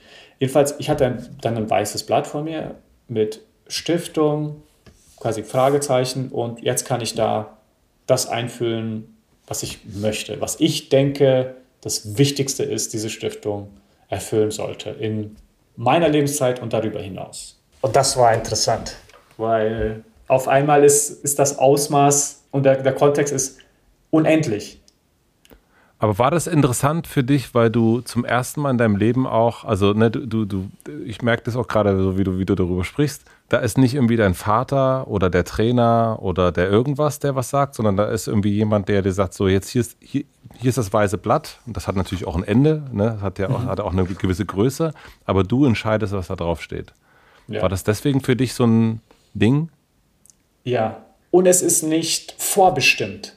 Ne? Ich ja. hatte schon mal ein weißes Blatt vor mir, da war ich so 15, 16. Das war im Rahmen der Nationalmannschaft äh, von, äh, von, von Amerika, wo ich damals gespielt habe. Und da hat, da hat mir so Psychologie, Motivationstrainer, der hat gesagt, hey, schreib mir auf, wo willst du sein in drei Jahren, in fünf Jahren, in zehn Jahren. Ja, und dann schreib auf, was musst du haben, um das Niveau zu erreichen und dann schreib darunter auf, was musst du tun, um das, diese Zwischenziele zu erreichen. Den Zettel habe ich noch immer im Keller. Das Lustige. Ja, also es ist, ich habe ich durch Zufall irgendwann mal entdeckt äh, vor Ahnung, fünf, sechs Jahren, als ich mal umgezogen bin. Und ich fand es so geil. Also meine hässliche Schrift, ich schreibe echt wie mit Füßen. Und äh, trotzdem konnte ich das noch entziffern und es, es, es war einfach schön. In diesem Fall war es aber dann noch vorgegeben. Im Fußball, wo willst du sein in drei, 15 Jahren? Okay. gut. Und hat es, ähm, Moment, ganz kurz, hat es äh, hingehauen? Du kennst mich jetzt mittlerweile, so, nee, nah dran und man könnte es so sehen, war ich mal Weltklasse, ja, ich weiß es nicht. Ähm, ich hatte eine geile Karriere bisher, so. aber äh, dass ich der Beste jemals war, so, das kreide mir danach. Also, da lasse ich auch die Kirche im Dorf, ist mir bewusst. Nee, äh, so gut war ich nicht. Jetzt, dann ein paar Jahre später, sitze ich da und Stiftung, hey, du kannst dich jetzt wirklich einbringen in die Gesellschaft, die für du für dich definierst. Und da gibt es keine Anleitung für. Vielleicht auch gut. Äh, ich glaube nicht. Ich glaube, sehr viel an, an Anleitung ist immer gut, ne, von Leuten, die da schon einmal durchgegangen äh, sind. Zumindest als Orientation. Jedenfalls die Aufgabe sehr intim. Auf einmal muss ich aus einem Gefühl, das ich hatte, und ich bin sowieso schlecht in Gefühle kommunizieren, dazu kann Shari ein Buch schreiben. Und da musste ich ja dann auch definieren für mich so, ja, womit bin ich denn unzufrieden? Und was ist ja eigentlich für mich das Wichtigste? Ja, wenn ich ja sowieso nur ein Leben habe und sowieso nur x Euro habe. So, wie würde ich das denn angehen? Was würde ich beachten und was nicht? Ja, und äh, irgendwo muss man anfangen, also habe ich angefangen. was sind äh, die Probleme in der Stiftungslandschaft in Deutschland? Ich weiß noch, dass äh, ich da nach, nach Amerika geschaut habe, weil eben für mich ist es leichter auf Englisch zu lesen und zu sprechen. Mhm. Und da gab es Charity Navigator. Das ist so ein Portal, da werden äh, verschiedene NGOs äh, bewertet anhand verschiedenen Kriterien, finanziellen Wirkungsindikatoren, ähm, organisationellen, Good Governance und so weiter und so fort. Und das können Sie machen, weil die Daten zugänglich gemacht in Amerika. Das ist rechtliche Bestimmung. Ja. Ja. Deutschland, ich weiß noch, ich war auf äh, der Seite von einer Stiftung, die da gesagt hat, aus, äh, aus ähm, damals war das Konzept Datenschutz noch nicht so bekannt, aber so ungefähr durch die Blume gesagt, hey, aus datenschutzrechtlichen Gründen übermitteln wir gar keine Zahlen der Stiftung. Das fand ich halt pervers, ja, weil du kannst ja Finanzzahlen nennen, da steht ja gar kein Name dahinter. Ja, also ja, ja. was für Datenschutz, wie absurd. Naja, und ich habe mich dann damit auseinandergesetzt und zu dem Zeitpunkt gab es dann auch äh, jemanden, der in Deutschland etwas ähnliches wie Charity Navigator aufbauen wollte. Und äh, ich war auf der Seite, habe mir das dann durchgelesen. Es war so ein langes, äh, langer Abschiedsbrief quasi von diesem Projekt, der sagte, hey, nach zwei Jahren oder drei Jahren habe ich das versucht in Deutschland durchzubringen und äh, fürchte momentan um mein Leben. Deshalb werde ich dieses Projekt einfach auch stilllegen. Ich habe versucht, Transparenz in diese Landschaft zu bringen, aber am Ende wurde ich nur als ähm, jemand gesehen, der versucht hat, das Stiftungswesen zu zerstören, obwohl meine Absicht war, es tatsächlich auf die nächste Stufe zu bringen. Ich fürchte um mein Leben? Ja, anscheinend wurde ihm gedroht. Ich, äh, wow. Also ich würde das jetzt auch nicht als Otto nehmen, so im Sinne von das genau das, aber er hat schon davon gesprochen, dass er sich körperlich ähm, äh, gefährdet gefühlt hat. Ja. Okay, krass. Das war dann für mich so ein erster Indikator, okay, ich bin Prinziptyp, diesen Typ finde ich gut, aus Prinzip. Ja, mhm. weil genau solche Menschen braucht auch unsere Gesellschaft, die das nach vorne bringen. Vor allem auch dann, wenn wir ja sogar andere Leute nachmachen, das muss ja noch nicht mal neu erfunden werden und ausprobiert werden im Sinne von, ja, klappt das oder klappt das nicht. Nee, es gibt ja schon diese Regeln überall auf der Welt. Ja. ja ja, für, für mich war dann klar, also Transparenz ist einerseits ein Ding, war für mich ja auch äh, wichtig, äh, dass ich da nicht die Fehler mache, die die, die, die andere mache, äh, machen, vor allem nicht, wenn es darum geht, so die Zahlen einfach offen zu legen. Jedenfalls ähm, war das dann so ein, ein, ein Aspekt, den ich ähm, gesehen habe, der wichtig war. Ein weiterer war dann, ich möchte mich ja auch einbringen. Und eine Stiftung die einfachste Stiftung der Welt von jemandem, der ordentlich viel Geld hat, funktioniert so. Eine Person packt oder stiftet, da ist der Begriff Stiften anders als der Begriff Spenden von der Bedeutung her, der stiftet, sagen wir mal, eine Million Euro in den Stiftungsstock. In dem Moment hat die Stiftung in ihrem Stiftungsstock eine Million Euro. Diese eine Million Euro, die werden investiert in äh, irgendwelche Wertpapiere, die dann Jahr über Jahr wachsen, wo es vielleicht Dividende gibt. Und äh, da obliegt die Stiftung keine Kapitalertragssteuer, sondern ist befreit davon. So, das ist diese, dieser Steuervorteil von einer Stiftung im, Gemein, im Geme Gemeinwesen. Äh, und von diesen Erträgen werden ein paar verwendet, um den Stiftungsstock gegen Inflation zu schützen, wie hoch auch immer Inflation ist, mhm. 2%, ne, whatever. Und der Rest kann dann ausgeschüttet werden für Projekte. Bei einer Million Euro, weiß nicht, kommt darauf an, wie risikoreich du das investierst und ob das Risiko dann sich lohnt, aber kommen dann ein paar tausend, paar tausend Euro zusammen.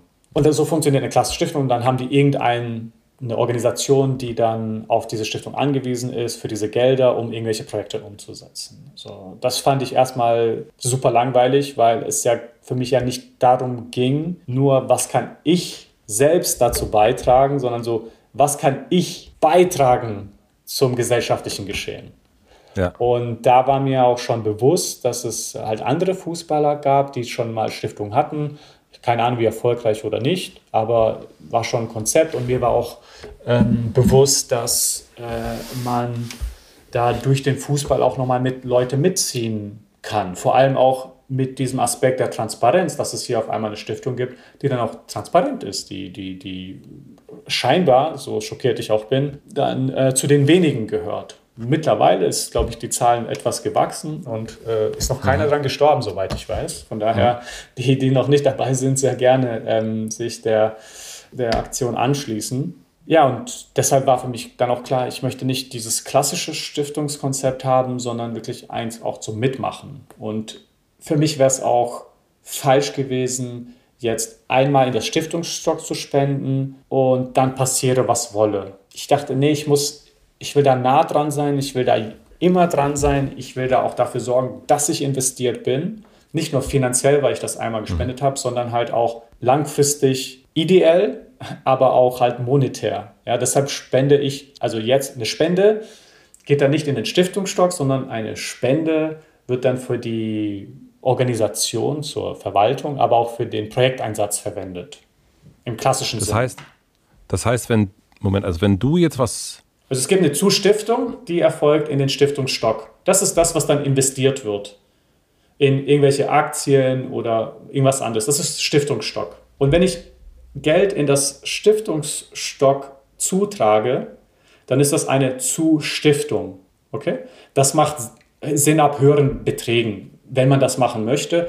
Nur dann, äh, so als Beispiel, sagen wir, du würdest 100 Euro in den Stiftungsstock beitragen. Mhm. Das heißt, äh, nach einem Jahr hast du vielleicht, weiß nicht, ein, ein Dollar oder ein Euro, sorry, den du dann investieren kannst. Wenn das ein, ja, dann müsste das quasi drei ähm, Prozent äh, Ertrag haben, was heutzutage halt schwierig ist. Ja. ja. Mhm. Und dann hast du aber halt auf Dauer äh, immer mehr, wenn das auch gut gewirtschaftet wird. Ja? Aber das lohnt sich meiner Meinung nach vor allem dann, wenn man halt riesige Beträge hat. Also Bill Gates Stiftung, ich weiß nicht, wie viele Milliarden Dollar die haben, aber die schütten jedes Jahr Millionen, ich glaube hunderte von Millionen Euro äh, aus. Vielleicht sogar, ach, Milliarden äh, schütten die, glaube ich, sogar aus.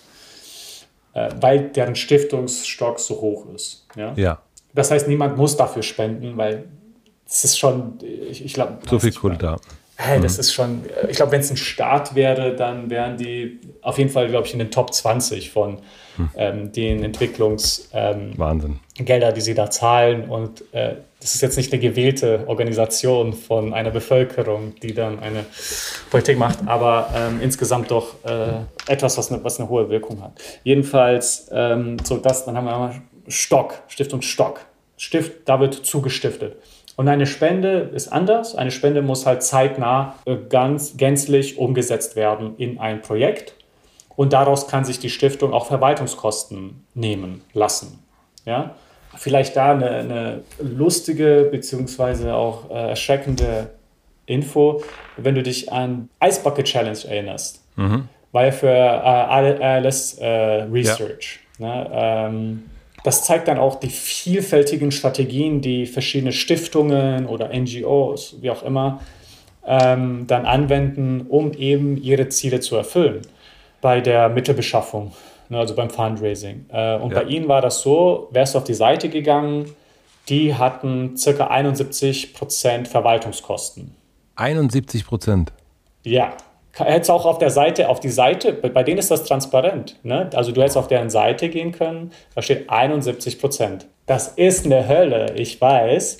Aber dann, glaube ich, ist es nicht jetzt pauschal äh, richtig zu sagen, ja, das ist jetzt komplett falsch. Sondern wie bei allem im Leben, man muss verstehen, worüber die, wie, wieso das so ist. Und in diesem Fall ist es so, die investieren so viel in die Vermarktung, dass sie ihrer Meinung nach mehr zum ALS Research beitragen können, wenn sie diese 71 Prozent äh, für die Verwaltung und für weitere Fundraising-Maßnahmen äh, einsetzen, als wenn sie jetzt dein 1 Dollar als Ganzes in äh, ALS Research einbringen. Ja, so und wie gesagt, also es gibt verschiedenste Ansätze. Für mich fühlt sich das nicht richtig an. mhm. ja, zumindest nicht für meine Organisation, ja, die ja nochmal anders ist als diese Art von Organisation. Ist, ist dein weißes Blatt sozusagen? Es ist ja mein weißes Blatt, genau. Aber so dann ist es halt interessant auch zu wissen, was es für, für Wege gibt. Es gibt auch natürlich äh, welche, die haben 50 oder 40, 30, 20 Prozent ähm, Verwaltungskosten, die sie nehmen. Ich sag mal, solange der Chef jetzt nicht mit dem Ferrari rumfährt, ist es okay, dass die Leute auch äh, was, also wie in der Privatwirtschaft auch verdienen. Ja, weil du willst ja auch Talente ranholen, auch wenn das, äh, ja, also wir, wir haben auch jetzt einen, einen neuen Kollegen dazugeholt, wer im Gemeinwesen arbeiten möchte, ja, da ist auch so ein Teil deiner Spende oder ein Teil deines Beitrags ist dann auch dieser monetäre, den du nicht einnimmst ne, mhm. indem du dort arbeitest, weil dann alles, was du, also die Differenz zwischen das, was du bekommst und das, was du vielleicht bei Daimler bekommen würdest, ist quasi deine Spende, weil du dann mit deinen Fähigkeiten äh, und deiner Arbeit zu dem Wirken der Organisation beiträgst. So. Äh, genau, wir können halt gehaltstechnisch nicht mit Daimler da äh, konkurrieren ja, auf diesem weißen Blatt äh, habe ich mir dann auch, äh, vor allem aus Amerika, habe dann gesehen, es gibt auch Organisationen, die schaffen es anderweitig, diese Verwaltungskosten zu tragen. Manche haben dann irgendwelche großen Sponsoren, manche haben dann so Angel Investors, äh, manche machen das dann so, manche so, manche so. Jedenfalls fand ich das richtig, ja. Und wenn ich was prinzipiell richtig finde, dann kannst du selbst beantworten, dann mache ich das, ja. Und so war dann auch für mich entscheidend, wenn ich das mache, dann zu 100 Prozent, ja die Verwaltungskosten, die wir haben, also unser Personal, Büro, wenn wir dahin äh, fliegen und so weiter, die jetzt nicht unmittelbar für das Projekt eingesetzt werden, ja, die trage ich. Jetzt sind wir neun Jahre später, das Versprechen gilt auch weiterhin. Und das ist äh, wie viel im Jahr ungefähr? In den höchsten Jahren dann so 450.000 Euro. Also ist schon. Die viel, du zahlst? Die ich dann zahle.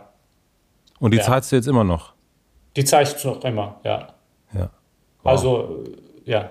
Und gleichzeitig weiß ja auch, mein Geld ist irgendwann mal endlich. Also, so lange war ich, ich jetzt nicht deutscher Meister, aber äh, wir versuchen auch ja, natürlich jetzt schon und für die Zukunft uns zu entkoppeln äh, von meinen Einnahmen, weil was, wenn ich mir morgen das Bein breche? Ja, wir müssen irgendwie weiter agieren und äh, da gibt, haben wir verschiedene Strategien, um das zu tun. Also und, ich, ich, ja. mal ganz kurz, also dass wir es einmal so, äh, einmal so festhalten, ja. Also wenn ich jetzt sage, ich spende 1000 Euro, äh, dann gehen diese 1000 Euro, die sind dann wirklich, die gehen dann wirklich für den Brunnen in Äthiopien. Da ist jetzt nicht quasi noch das schicke Auto, mit dem du zum Büro fährst, äh, ins Stiftungsbüro dabei, ja. sondern äh, wir haben kein und, Auto, aber ja. ja. Ja, ja, aber oder oder keine Ahnung, es ist nicht ähm, äh, nicht die Bürokosten, sagen wir mal so. Nicht die also Bürokosten die sozusagen. Ja, ja, ja, genau. Also das heißt, dass diese 1000 Euro gehen dann direkt wirklich dahin, weil das ist für mich immer, wenn ich das einmal so einwerfen, ich war in, in, in Afrika auch äh, und habe mich eben auch da vor Ort äh, NGOs und so weiter und so fort und selbst ich habe dann irgendwann festgestellt, ja, das, das kommt halt gar nicht alles an, weil dieser Verwaltungsapparat so hoch ist, dass diese Kohle überhaupt nicht da ankommt und es ist irgendwie nahezu, ja, eine Freundin von mir hat dann Geld gesammelt für eine Schule, die sie kannte vor Ort, ja, damit sie vor Ort in, in eine Schule gebaut wird. Und es stellte sich dann raus, ich war dann da vor Ort, wollte mir diese Schule auch angucken. Da stand einfach nur ein Gerüst im Grunde mhm. da.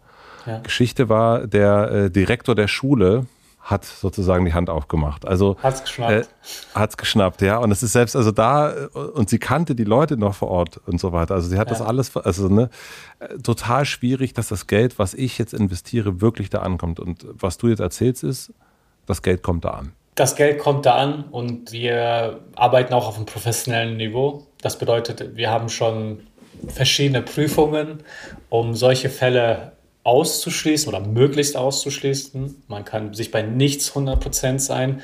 Das ist uns bewusst und wir müssen auch jede Aussage und Ausgabe prüfen.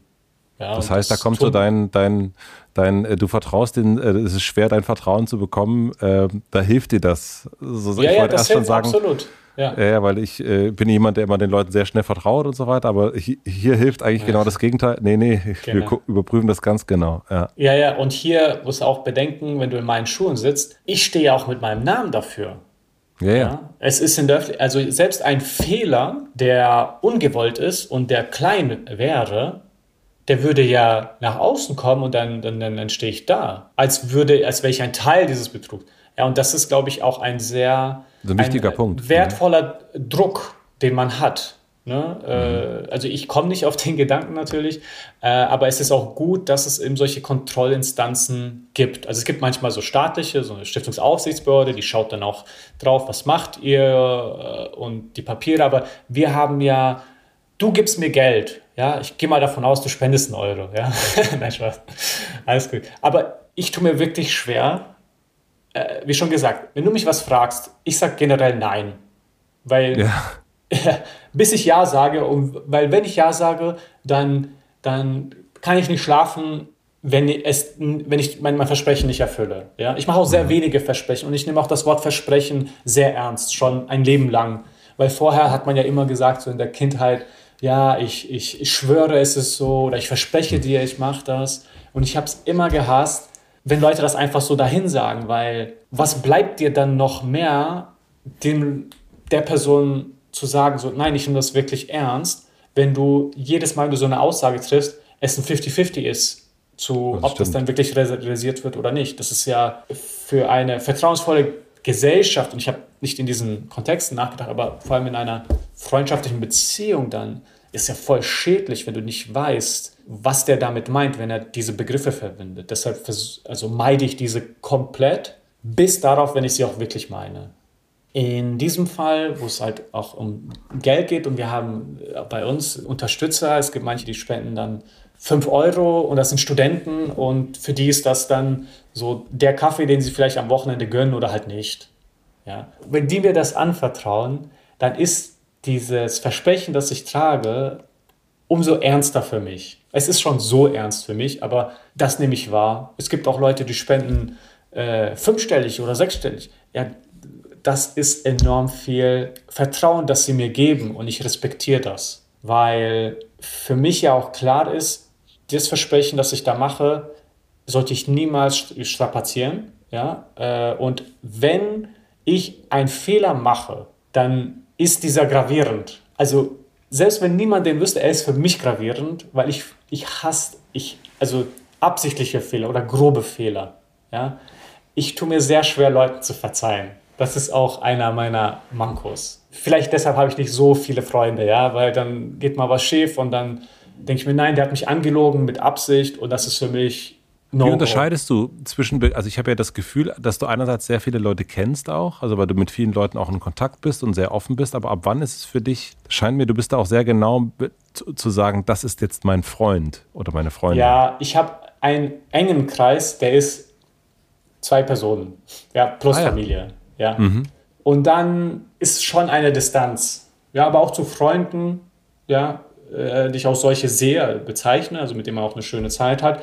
Aber die sind, gehören auch dazu, aber ich, ich, ich habe da schon eine, auch eine Distanz. Ne, ich habe jetzt, ähm, äh, ich kann einen Witz leider nicht bringen, der ist ein bisschen zu traurig, aber ich musste jetzt lange in meinem Handy äh, schauen nach einem Gespräch, das ich geführt habe das nicht mit meinem besten Freund ist oder mit meiner Freundin. Sagen wir mal so. So, ich bin nicht der gesellige Typ, der regelmäßig anruft und regelmäßig Gespräche hat, weil ich es einfach nicht kann. So, ich, ich weiß nicht, wie das geht. Ich bemühe mich manchmal, aber ich, ich, ich habe da meine Schwierigkeiten. Also, das ist eine Sache, die ich nicht gut kann.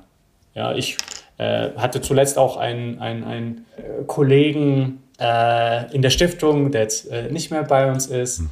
Äh, also er lebt noch, er ist noch nicht in der Stiftung. Ja, ich absolut, das ist auch richtig schön. Äh, so, ich, ich beneide den total. Der hat, der hat Freunde, die gehen gemeinsam in Urlaub, der ruft sie regelmäßig an, der trifft jemand, genauso wie ich, und der ist dann noch drei Jahre später mit dem irgendwie in Kontakt, im engen Austausch. Für mich, ich, ich komme da gar nicht zu ich habe so einen Tag, ich gehe abends schlafen, also ich wache morgens auf, gehe trainieren, dann arbeite ich, gehe ich abends schlafen. So zwischendurch, klar, mit Freunden äh, vielleicht sprechen, mit Familie sprechen, ja, dann gehe ich schlafen. So ich, ich, ich, ja, ich bin es nicht gewohnt aus meiner einfach ähm, Geschichte heraus. Und das ist so einer der Sachen, die ich wünschte, ich noch besser machen kann. Aber ich muss ja auch auswählen und selektiv sein zu, woran arbeite ich.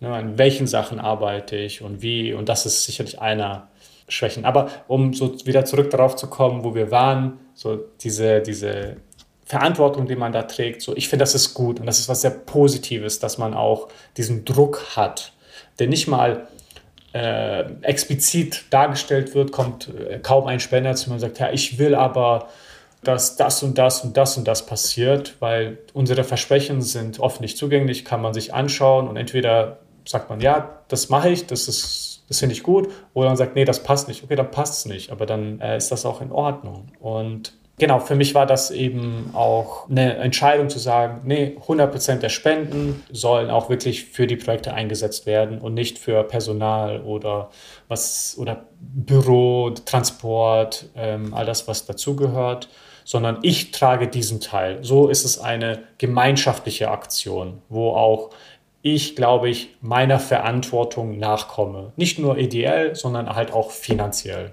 Okay? Und auch langfristig. Dann war sicherlich so die zentrale Frage, ja, für welchen Zweck? es gibt ja, wenn du dich einmal mit Problemen oder als ich mich damit auseinandergestellt habe, war das sehr schwierig zu greifen, weil wo fängst du an, wo hörst du auf? Ja, wie, wie gehst du überhaupt da voran? Erneut, Anleitung wäre richtig gut, äh, aber das keine gibt oder vielleicht die äh, ich sie damals nicht gefunden habe, bin ich tatsächlich so vorgegangen, dass ich mir dachte, okay, gibt viele Probleme auf der Welt, aber lass uns das mal jetzt eingrenzen. Wir möchten ja, oder ich möchte ja auch mit Leuten etwas bewegen, mit dieser Stiftung etwas bewegen, was auch lange funktionsfähig ist, was eine lange Wirkung hat, was eine wichtige Wirkung hat. Ähm, das schließt schon mal eine Sache aus und das ist, dass man in Kriegsgebieten arbeitet, weil dort einfach eine höhere Macht da ist, die man nicht kontrollieren kann, wo es oder enorm schwierig ist. Okay, was ist mit das wichtigste Problem? Und da ist es unmöglich zu sagen, das ist das Wichtigste, muss man auch ganz klar sagen, äh, weil die Vielfalt der Herausforderungen, die Menschen in den ärmsten Regionen erleben, ist sehr schwierig zu fassen. Ich habe einen Vortrag äh, mal gesehen, der sehr deutlich gemacht hat, der, glaube ich, auch greifbar ist für dich und mich. Und das ist so, mhm. wenn du beispielsweise arm bist, du bist wirklich sehr arm, dann ist jede Entscheidung für dich, wie wenn du extrem krank bist.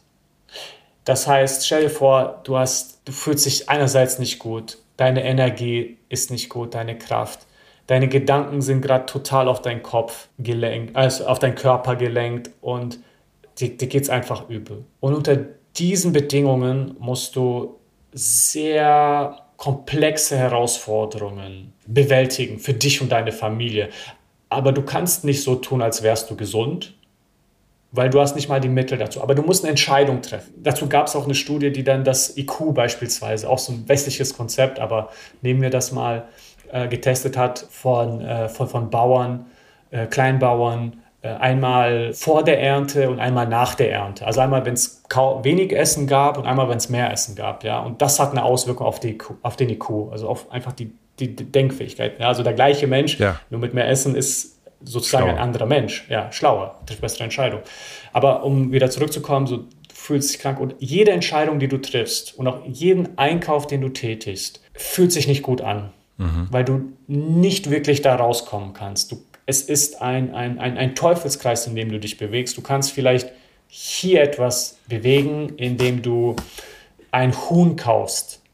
ja, aus dieser Ernte, aus dem Ertrag, den du dieses Jahr reingeholt hast. Und aus vom Hohen hast du dann Eier täglich und kannst etwas zu dir nehmen und den Kindern geben. Und vielleicht schafft das einen Unterschied, vielleicht aber auch nicht, aber es ist noch immer so, bei jeder Entscheidung ist es sehr schwierig für dich, was Richtiges zu treffen, weil du einfach auch selbst aus dir, wenn du ein Elternteil bist, ja, das Beste bist für dein Kind, aber du weißt auch selbst, es ist enorm schwierig und du als jemand, der dann eigene Familie hat, glaube ich, kannst das sehr gut nachvollziehen, gefühlt noch nicht mal das schaffst für deine Kinder, obwohl du schon den ganzen Tag arbeitest. Ja.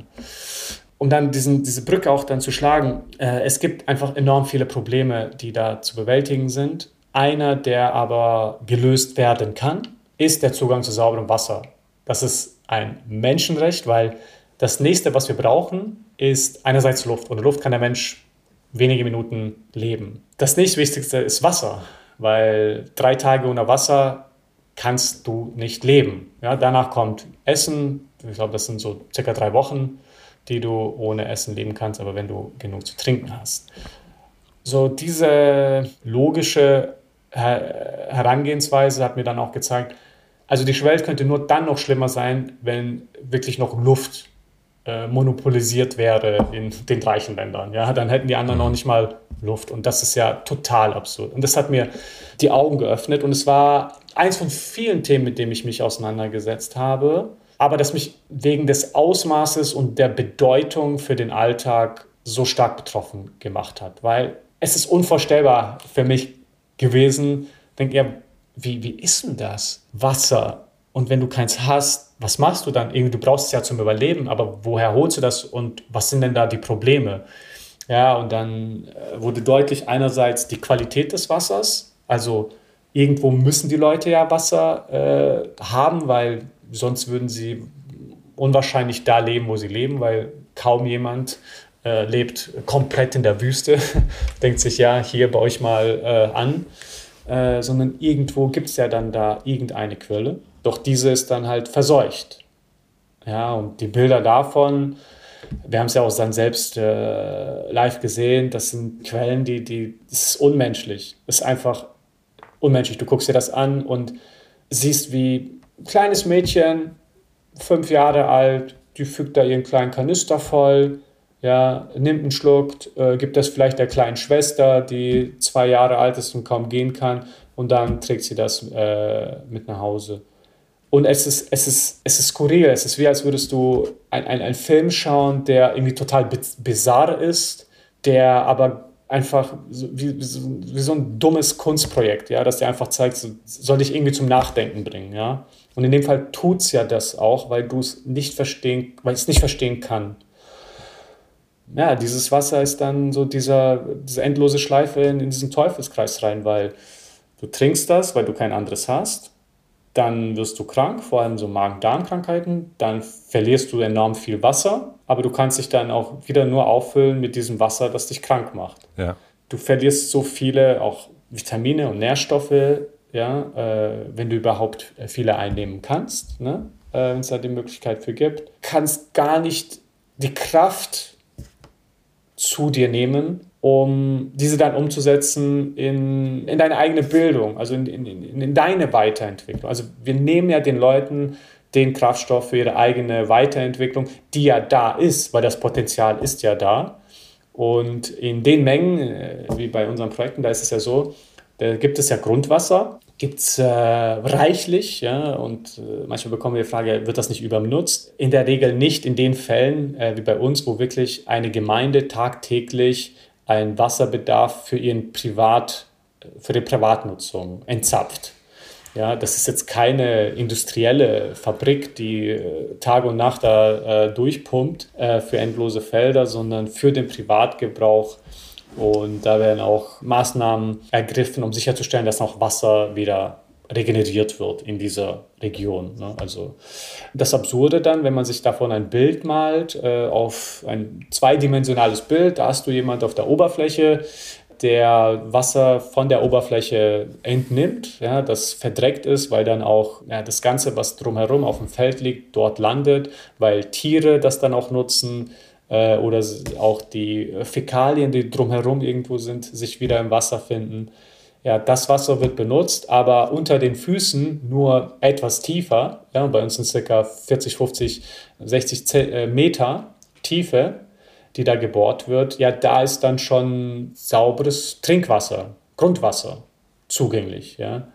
Und dieses Bild, das, ich weiß, als ich das, das, das verstanden habe, war für mich schwierig zu rationalisieren, wie wie, wie absurd es ist. Ne? Weil es gibt eine Lösung, man muss einfach ein bisschen tiefer gehen und das dann absichern. Und die Mengen, äh, die da unten sind, sind äh, für diesen privaten Gebrauch auch geeignet und auch nachhaltig äh, zugänglich. Ne? Aber der Zugang selbst fehlt. Ja, und, äh, und es ist eigentlich im Grunde, es ist einfach nur ein, also nur, es ist ein Loch ja. Bohren von 40 Meter und dann ist ja ein geschütztes Loch. Und dann ist das das Wasser, das da unten ist. Wahnsinn. Und da musst du oben noch eine Pumpe installieren. Bei uns ist das so, da sind manuelle Pumpen. Wie teuer äh, ist das? Wie teuer ist ein Brunnen bei euch zu bauen? So 10.500 10 Euro. 10.500 Euro. Mhm. Ja, ja. Und davon mhm. sind Bohrungskosten boah, 70, 75 Prozent.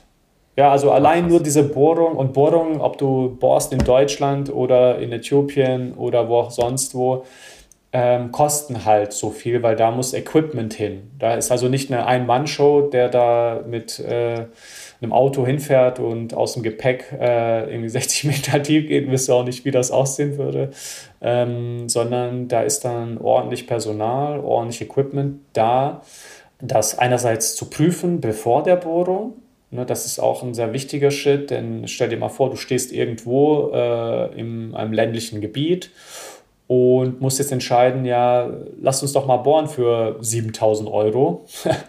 ja, äh, und wenn das schief läuft, ja, dann läuft es halt schief. Nee, da gibt es auch das Fachpersonal, dass da die, also die Geologen, Hydrogeologen, die dann ermitteln, äh, wo der geeignete Ort ist, um zu bohren. Und traurig, aber wahr, manchmal kann es sein, es gibt gar keinen Ort, wo es sich jetzt lohnen würde zu bohren, weil alles ist zu risikoreich. Und wir müssen auch diese harte Entscheidungen dann annehmen. Wir wollen ja nicht auf Teufel komm raus, sofort, überall sehr risikoreich den Zugang zu Wasser schaffen, sondern wir arbeiten ja auch mit begrenzten Mitteln und müssen dann gucken, was für Möglichkeiten gibt es. Ja? Und vielleicht ist für diese Gemeinde oder die Gemeinde drumherum eine andere Lösung nötig. Ja? Und vielleicht gibt es dann andere Stiftungen, die das übernehmen. Oder vielleicht übernehmen wir irgendwann mal diese Verantwortung. Aber da diese Projekte sehr teuer sind, da reden wir über Hunderte von Tausend von Euros, ja, ist das auch für uns dann ein Entwicklungsschritt, dass wir solche tiefere Brunnen, die kann dann 150 Meter, 200 Meter tief sein, ja, dann auch installieren. Aber das ist für uns noch schwierig zu stellen, weil das ein großer Teil dann wäre. Und ähm, naja, deshalb sind wir sehr fokussiert auf diese kleineren äh, Brunnen, die dann für eine Gemeinde dienen. Und eine Gemeinde sind dann 200, 300, 400 äh, Personen circa. Wir machen eine klitzekleine Pause. Hier kommt die Werbung. Mein heutiger Werbepartner ist Upway. Wer mich in Berlin unterwegs sieht, wird mich meistens auf meinem Fahrrad sehen. Ich mag öffentliche Verkehrsmittel nicht so besonders und ich habe auch das Gefühl, dass ich mit dem Fahrrad oft viel, viel schneller unterwegs bin. Und wenn die Strecke mal zu lang ist, dann nehme ich unsere Firmenschwalbe. Wir haben eine gelbe Firmenschwalbe. Ich bin jetzt auf Upway gestoßen dort gibt es den perfekten Kompromiss zwischen Fahrrad und Moped. Unter www.upway.de, da schreibt man U-P-W-A-Y, findet ihr eine riesige Auswahl an refurbished E-Bikes. Diese wurden von professionellen Mechanikerinnen und Mechanikern auf Herz und Nieren getestet und erneut, um die Qualität und die Sicherheit jedes Bikes zu garantieren. Dadurch habt ihr mehrere Vorteile. Ihr kauft günstig ein neuwertiges, gebrauchtes E-Bike, was ressourcenschonend ist, weil es nicht nochmal neu für euch hergestellt werden muss und seid mit jeder Fahrt nachhaltig dadurch unterwegs, auch wenn die Strecke mal zu lang ist fürs, ich sage jetzt mal, normale Fahrrad. Denn wer sagt denn, dass man sich da nicht ein bisschen Unterstützung holen darf? Wenn ihr euch für dieses Jahr sowieso vorgenommen habt, mehr in Bewegung zu sein, aber immer wieder Ausreden findet, das Fahrrad doch stehen zu lassen, dann solltet ihr unbedingt mal im Onlineshop von Upway vorbeischauen. Wer sich dort für ein refurbished E-Bike entscheidet, spart mit dem Code HOTELMATZE weitere 5% auf sein Wunschmodell. Den Link und den Code findet ihr wie immer natürlich auch im Linktree in meinen Shownotes. Vielen Dank an Upway für die Unterstützung dieser Folge. Und nun zurück zur Folge. Wie viele Brunnen habt ihr insgesamt gebaut? Oder gegraben, Ge gebohrt? Ge gebohrt, gebohrt, gebohrt mhm. ja. Also ja. will ich schon jemanden gegraben, sehen, der da 60 Meter gräbt. Ja. Wie kommt er dann wieder hoch? Ja? Die ja. Leiter ist ja dann nee, auch nee. nochmal ein lustiges Konstrukt. Äh, wir haben 363 äh, mhm. Brunnen abgeschlossen und damit circa 120.000 Menschen äh, mit Wasser versorgt oder einen Zugang dazu. Deshalb sprechen wir mal über Zugang zu dem sauberen Wasser, weil das Wasser ist ja da, nur der Zugang muss geschaffen werden. Das bisher, wir sind aber, wenn dann auch alle anderen Projekte dann fertig werden, werden wir äh, nah an die 600 kommen. Äh, aber momentan, und äh, das ist dann auch ein, ein äh, wichtiger Faktor, ist Krieg äh, in der Region, der dann die Arbeiten ähm, stoppt, aber auch äh, viel schlimmer die Menschen noch viel stärker betrifft als jetzt äh, irgendwas, was wir lösen können, sondern da sind vor allem internationale Akteure gefragt. Was macht ihr dann in so einem Fall? Also sagt ihr dann, wir müssen jetzt erstmal abwarten und, und schauen, wie es sich entwickelt? Dann, wir, weil das sind ja dann von den höheren Mächten, ne? das ist das, was du ganz am Anfang sagtest, äh, zur Stiftung, mhm. nicht in Kriegsgebiete reingehen, was du natürlich auch kennst aus, aus deiner eigenen Richtig. Geschichte. Äh, und jetzt bist du aber trotzdem da. Äh, jetzt musst du äh, ja auch damit umgehen. Und für uns ist das allererste die Situation zu erfassen, denn ersten boah, knapp fünf Monate gab es offiziell kein, kein Internet, kein Strom und kein Telefon in der Region oder nur extrem begrenzt und nach einer sehr langen Zeit. Wir konnten aber trotzdem, auch da wir lokalen Mitarbeiter haben, dann dort äh, kommunizieren. Es gibt dann nochmal andere Möglichkeiten äh, miteinander äh, in Kontakt zu kommen, die wir dann benutzt haben. Die Erfassung der Situation ist an erster Stelle so. Was ist passiert und äh, die Folge dessen ist anhand dieser Informationen, die bereitstehen, was können wir tun, was ist jetzt momentan wichtig äh, und welchen Beitrag können wir leisten, damit einerseits die humanitäre Situation gelöst wird, aber vor allem halt der Zugang zu sauberem Wasser, ne, weil es ja. gibt äh, x humanitäre Organisationen, die da ihren jeweiligen Fokus haben.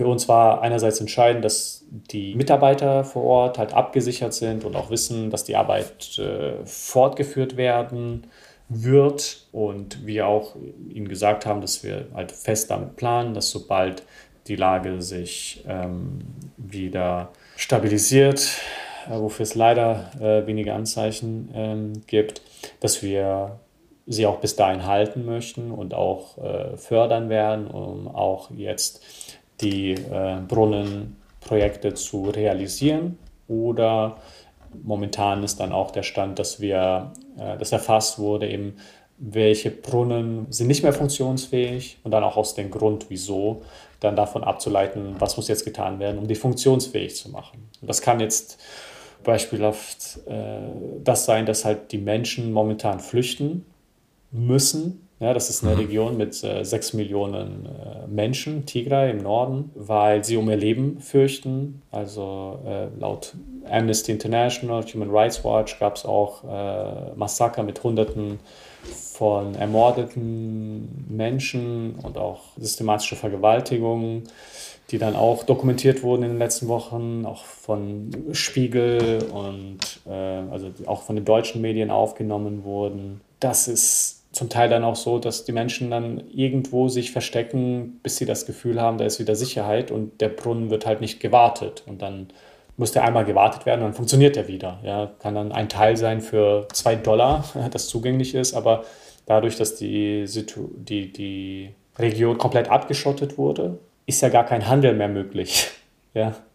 Und äh, überlegt ihr dann perspektivisch auch noch jetzt woanders hinzugehen, wenn, wenn ihr da erstmal nicht weiterkommt? gerade? Weil genau, ja so also parallel müssen wir mit schwerem Herzen auch sagen, so bis wo haben wir eine Macht, ne? bis wo können wir agieren und bis wo können wir nicht agieren. Also wir können jetzt äh, schwer ein Militär dahin schicken, um wieder für, für, für Ordnung zu sorgen und für Frieden. Äh, aber wir sind jetzt äh, auch dann dran, in einem weiteren Land oder weiteren Ländern aktiv zu werden, äh, die jeweiligen Länder sind noch nicht gespruchsreif, deshalb darf ich das jetzt äh, heute noch nicht sagen. Aber wir werden und müssen auch weiterhin eben unser Versprechen gegenüber den Spendern auch halten und dafür sorgen, dass Menschen, die keinen Zugang zu sauberem Wasser, sauberes Wasser erhalten. Ja? Und auch weiterhin darauf achten, dass das eben realisiert wird dort, wo es möglich ist. Ja? Dass in Äthiopien ein derartiger Krieg ausgebrochen ist, haben keiner gesehen. Also wir haben auch wöchentliche äh, Meetings, wo wir immer die politische und sicherheitstechnische Aspekte ähm, erläutern, um on top zu bleiben. Aber das, was jetzt in den letzten fünf Monaten passiert ist, äh, wenn man CNN, BBC, äh, Amnesty, Human Rights Watch, der EU-Repräsentanten, Ärzte ohne Grenzen, das Äthiopische Rote Kreuz und so weiter glaubt, dann ist äh, da schon äh, sehr viele Anzeichen für ein Genozid, das da veranstaltet wird. Das ist extrem schwer für mich zu greifen, für irgendjemanden zu greifen und deshalb halt auch wichtig, glaube ich, für uns alle einfach zur Kenntnis zu nehmen, denn äh, eigentlich ist Äthiopien ein Reformpartner von Deutschland und Deutschland hat da auch, äh, vor allem die Bundesregierung, da die Verantwortung, dafür zu sorgen, dass äh, es nicht dabei bleibt, dass weiterhin die Region nicht gehört wird, sondern dass dann auch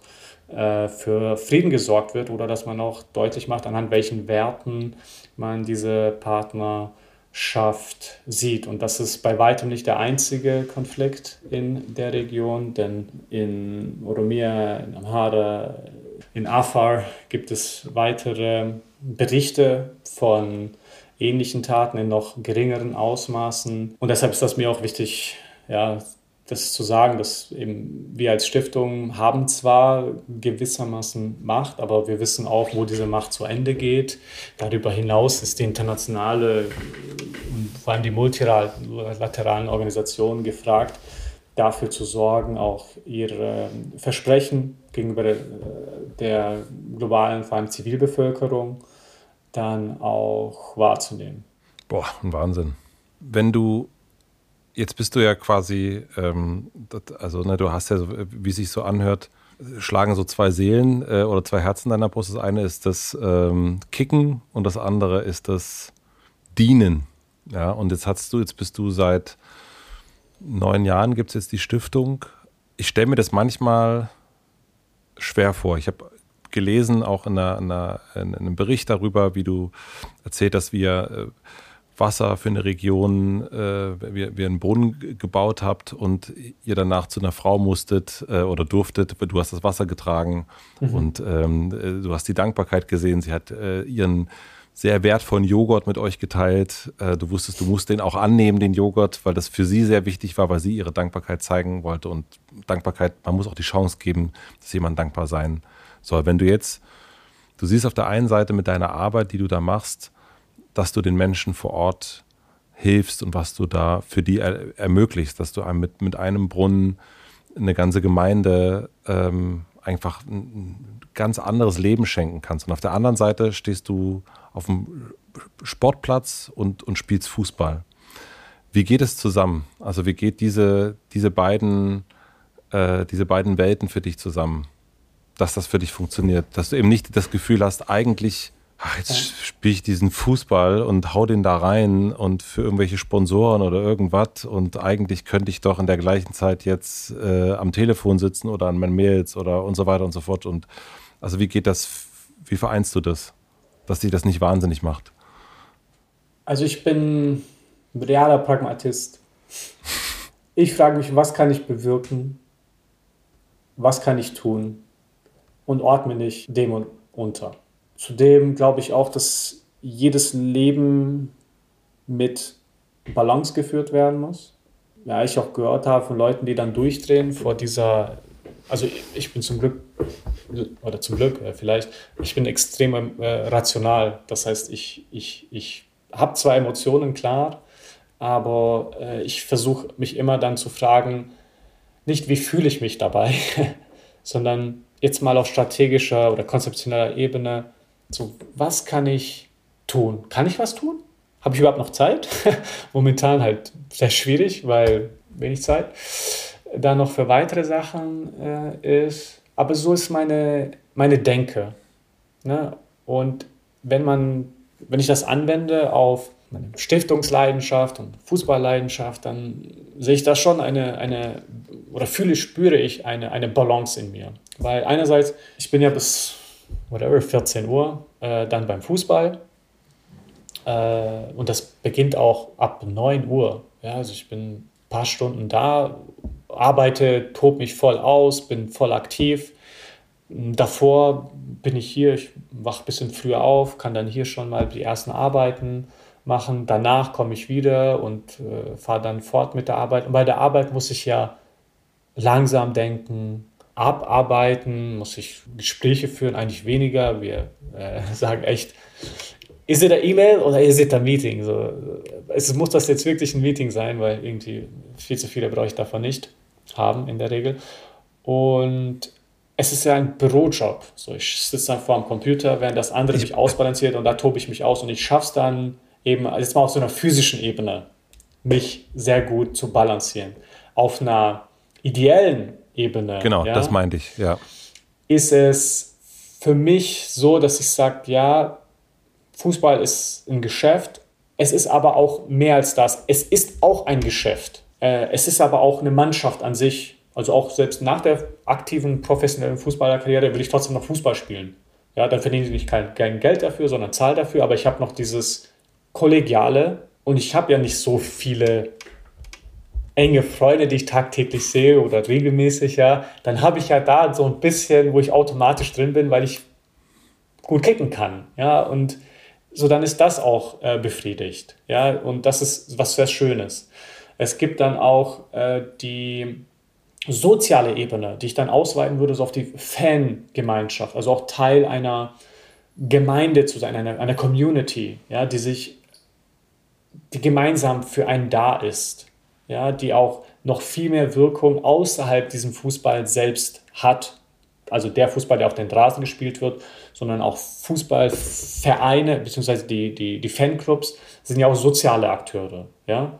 Klar, sozial auch im, wir saufen und schauen jetzt das Spiel, gibt es auch, aber auch äh, in einem breiteren Sinne innerhalb der Gesellschaft und äh, unterstützen in irgendeiner Art und Form auch ähm, soziale Projekte. Wir haben auch Unterstützer, äh, die Fanclubs sind und an sich, also sind das auch noch Akteure, die ein Potenzial haben.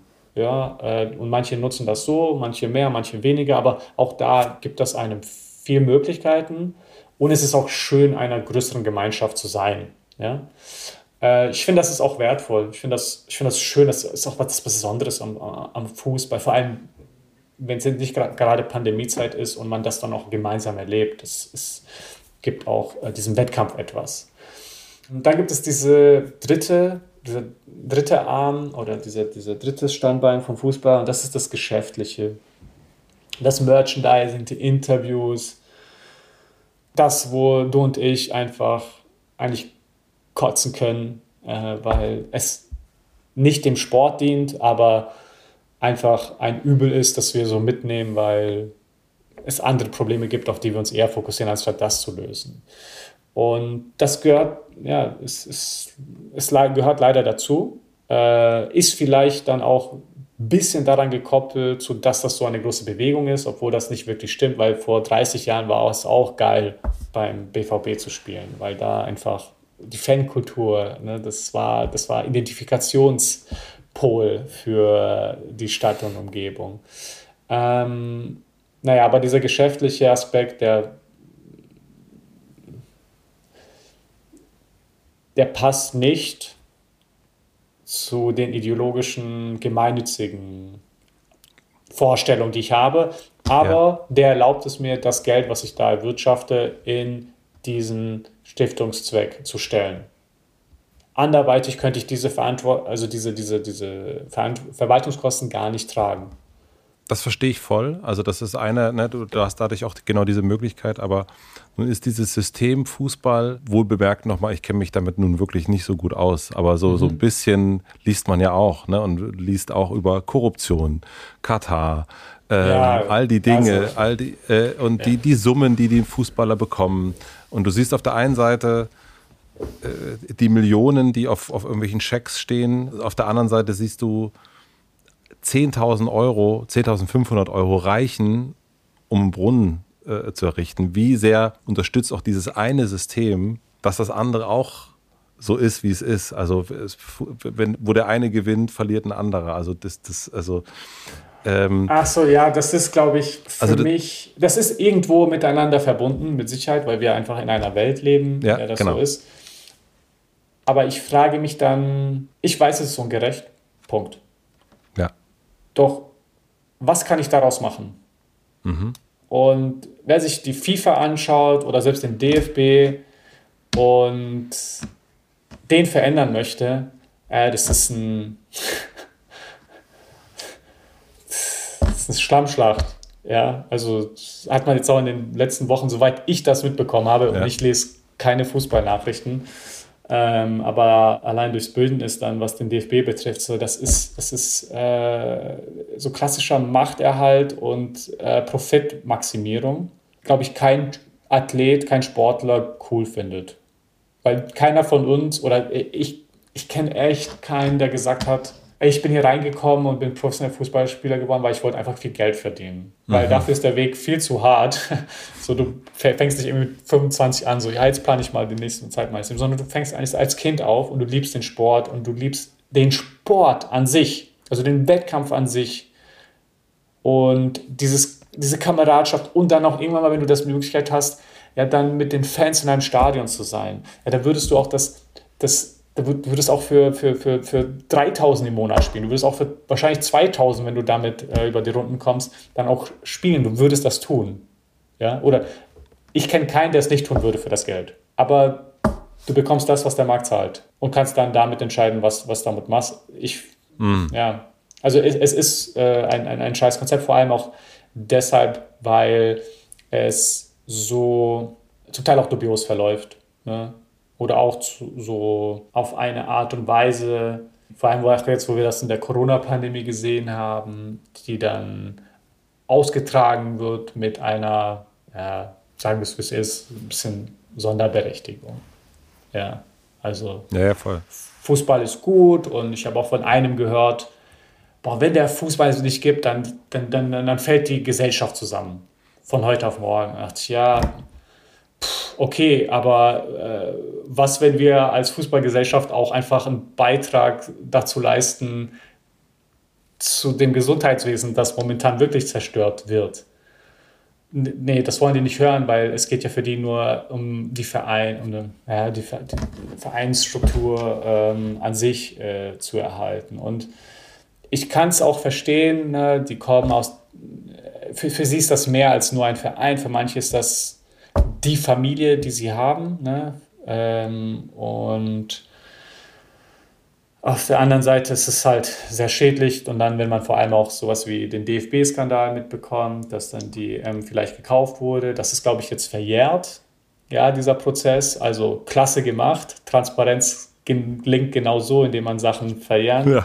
lässt. Äh, Hut ab, ey, das äh, ist auch echt einfach beschämend, aber auch leider nicht anders zu ähm, erwarten natürlich der Höhepunkt ist äh, die WM in Katar, die einfach einlädt, um den Kopf gemeinsam zu schütteln und zu denken, was muss noch passieren, dass Leute sagen, oder äh, was heißt sagen, einfach handeln, weil von sagen haben wir nichts, man Leute müssen handeln.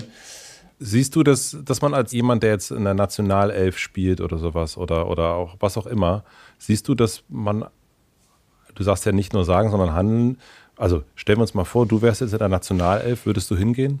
Oder würdest du sagen, nö? Ich würde nicht hingehen, aber es ist für mich auch einfach, das jetzt zu behaupten. Ja, ja. Es ist ja. noch was komplett anderes, wenn ich jetzt wenn äh, bist, ja. 20 Jahre alt bin und das ist mein großer Traum. Und äh, ja, klar finde ich scheiße, ja, äh, wenn man sieht, boah, wie viele Leute sind da gestorben. Ich will jetzt keine falsche Zahl sagen, aber ich sage mal konservativ, das, was ich einmal gelesen habe, das ist keine Ahnung wie lange her, waren 600 Personen. Ja. ja. Das waren dann nicht Kataris, sondern das waren dann Gastarbeiter äh, woanders her, ich glaube aus Südasien.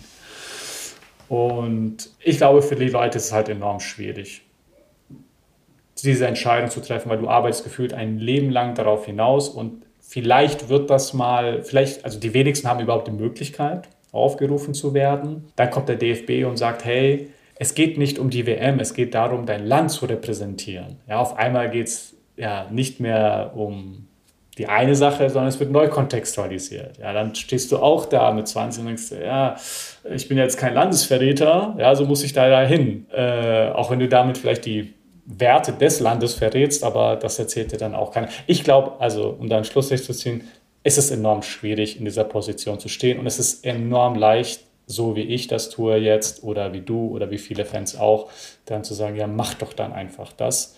Ich glaube, entscheidend, so wie in jeder Bewegung, ist, wie die Leute handeln.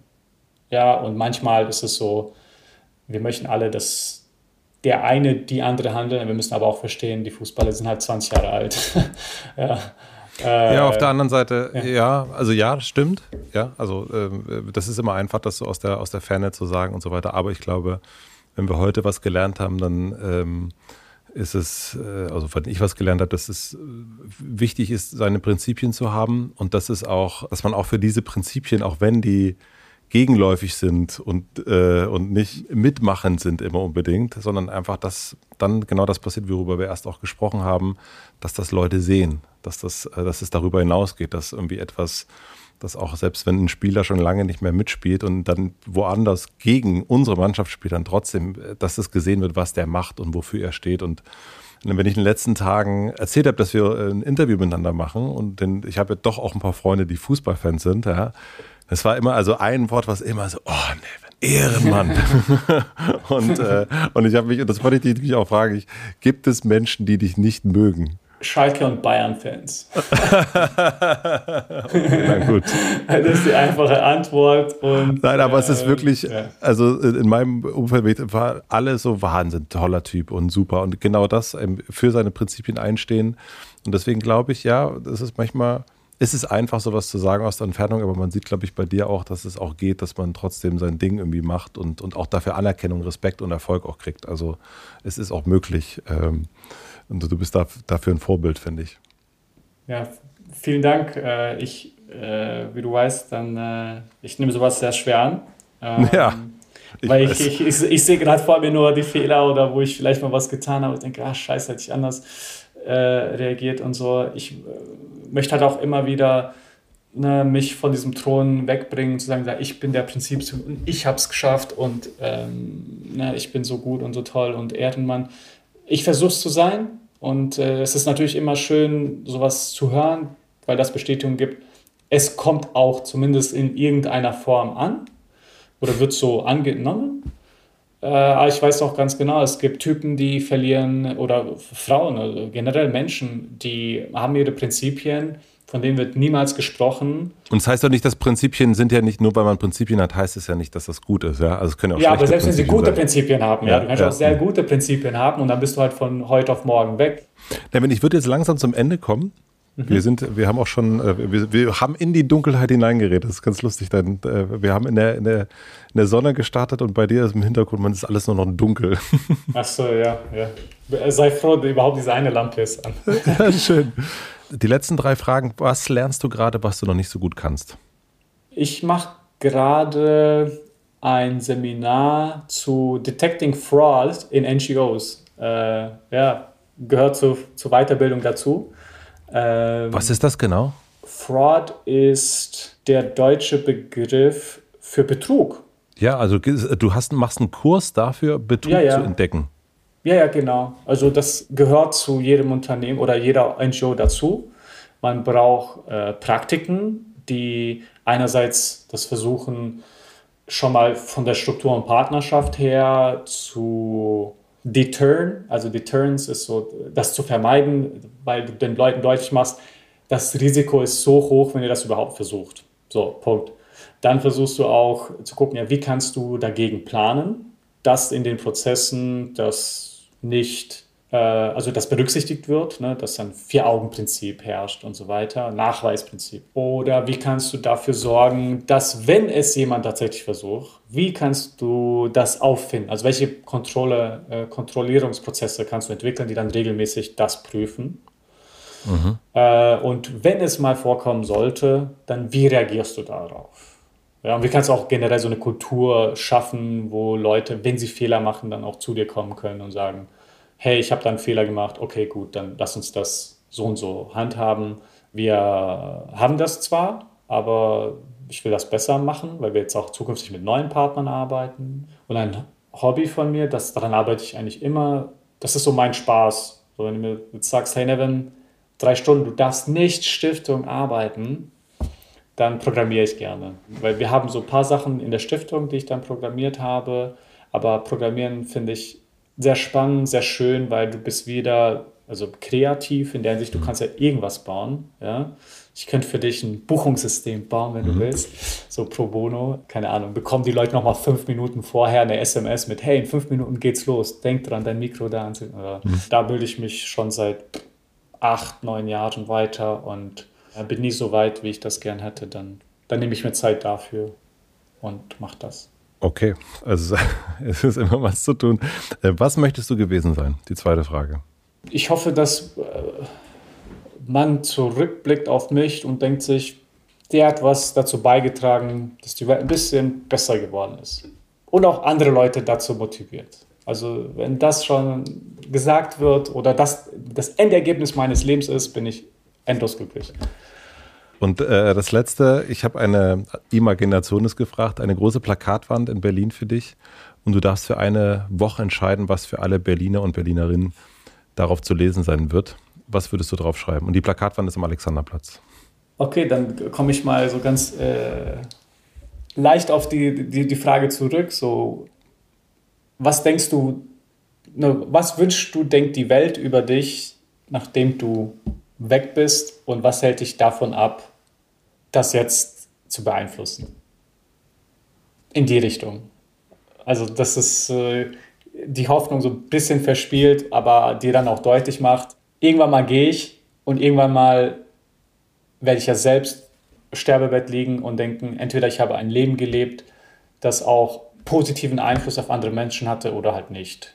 Und ich hoffe, ich würde hoffen, dass durch so ein Poster die Leute auch in diesem breiteren Kontext denken, als ich und meine Familie oder ich und mein Dorf oder ich und meine Nation, sondern halt auf der globalen Ebene. Das ist mitunter, wieso ich auch die Stiftung gegründet habe, weil deutlich war, du schließt halt alle anderen aus, indem du erst irgendwas nur für dich tust. Und das ist, war vor ein paar hundert Jahren vielleicht in Ordnung, weil es sehr schwierig war, irgendwo anders hinzugehen.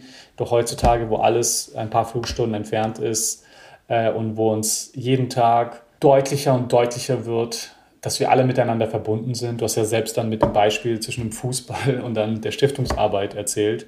Das wird uns deutlich auch äh, jetzt interessanterweise zu, in den letzten Tagen kamen einige Kollegen zu mir, die hatten Seaspiracy gesehen, diese Doku auf Netflix über den Fischhandel den globalen äh, und wie dumm dieser ist. Meine einzige Reaktion war, ja, es ist halt krass und bedenke dabei, es ist eine Person, die in ein paar Länder war über einen bestimmten Zeitraum. Stell dir mal vor, da wären 100 Journalisten äh, losgegangen, die auch schon seit zig Jahren in diesem Bereich arbeiten und die hätten noch zig weitere Wissenschaftler und so weiter gefragt und die hätten dann noch viel mehr aufgedeckt von, wie es tatsächlich ist, weil wie es tatsächlich ist, werden wir niemals verstehen, aber wir bemühen uns nur da, mal hinter dieser Wand zu kratzen, um zu sehen, ja, okay, so ist das wirklich. Ja, und dadurch auch zu verstehen, in welcher Rolle man tatsächlich hier ist, wenn man eben Entscheidungen trifft am Supermarkt, aber auch darüber hinaus, welche Entscheidungen man sonst auch trifft, die nicht irgendwie mit Konsum verbunden sind, sondern proaktive Unterstützung der Bekämpfung von globalen Ungerechtigkeiten. Ich glaube, das wird uns in den nächsten Jahren noch viel, viel deutlicher werden. Also ich glaube, das ist, es ist ein, ähm, dadurch, dass das, selbst wenn es im Fernsehen ist, äh, auf Netflix und in Zeitungen und so weiter, es ist alles ähm, nicht da. Es ist nicht vor einen. Und ich glaube, in mhm. dem Moment, wo die Dinge vor einen kommen, wo, wo sie sichtbar werden, das hast du ja auch äh, mit Äthiopien gemerkt und gelernt und das berührt dich auf eine ganz andere Art und Weise.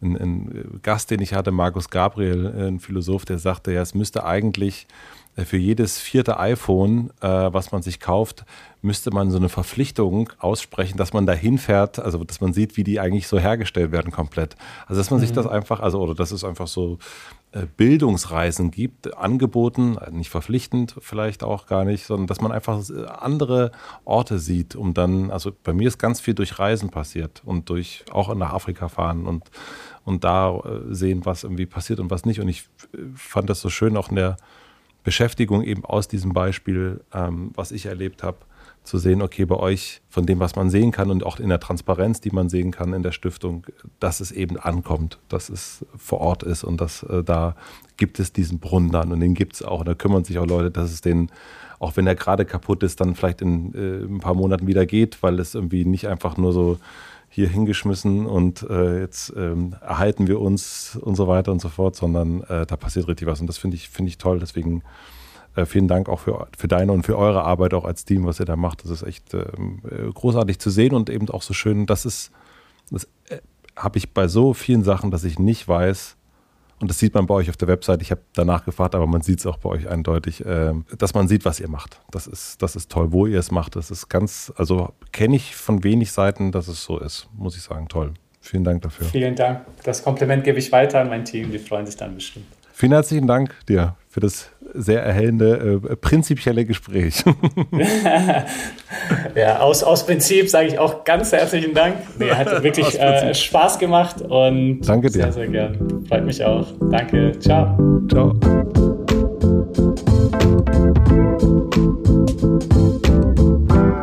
Das war Nevin Subotic. Vielen, vielen herzlichen Dank fürs Zuhören.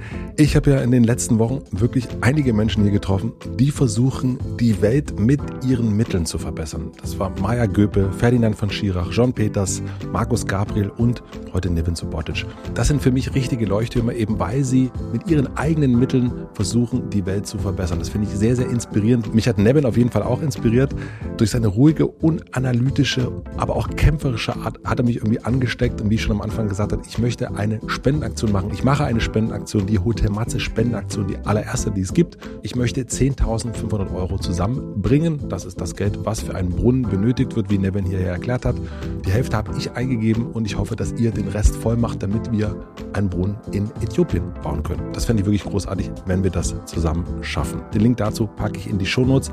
Wie immer herzlichen Dank an die Supporter. Dadurch kann ich das hier machen. Happy Brush diesmal, Bookbeat und HelloFresh. Vielen herzlichen Dank für die redaktionelle Unterstützung an Andi Hofmann, für den Mix und den Schnitt an Maximilian Frisch und für die Musik an Jan Köppen. Wie immer freue ich mich über Apple-Kommentare und ich muss ja auch nochmal deutlich sagen, dass Nevin Subotic ein Wunsch von euch war. Ich wusste nicht, wer Nevin Subotic ist. Ihr wisst ja vielleicht, dass ich mit Fußball nicht sonderlich viel anfangen kann und deswegen gar keine Ahnung habe. Den Namen habe ich dann in den Kommentaren ein paar Mal gelesen. Mich dann erinnert, dass mich irgendjemand schon mal an Nevin verwiesen hat quasi. Das war dann T.S. Römer, noch ein paar andere Freunde. Das kam dann alles zusammen und deswegen ist er hier. Also Nevin Subotic ist hier, weil ihr euch den gewünscht habt und ich finde es natürlich großartig, dass das geklappt hat. Also packt gerne eure Wünsche in die Apple-Kommentare, da gehen sie auch nicht unter. Normalerweise gibt es eine Podcast-Empfehlung zum direkten Weiterhören. Das gibt es heute nicht. Stattdessen würde ich mir wirklich wünschen, wenn ihr auf den Link in die Shownotes klickt und mit einer kleinen Spende, 1 Euro, 2 Euro, was auch immer, ihr euch leisten könnt. Das Geld, ihr wisst es ja jetzt, kommt zu hundertprozentig auch da an. Vielen, vielen herzlichen Dank dafür. Ich bin sehr gespannt, wie schnell wir das schaffen. Wir hören uns hier wieder nächste Woche Mittwoch. Bleibt gesund, bleibt entspannt. Eine gute Nacht, einen schönen Tag. Euer Matze.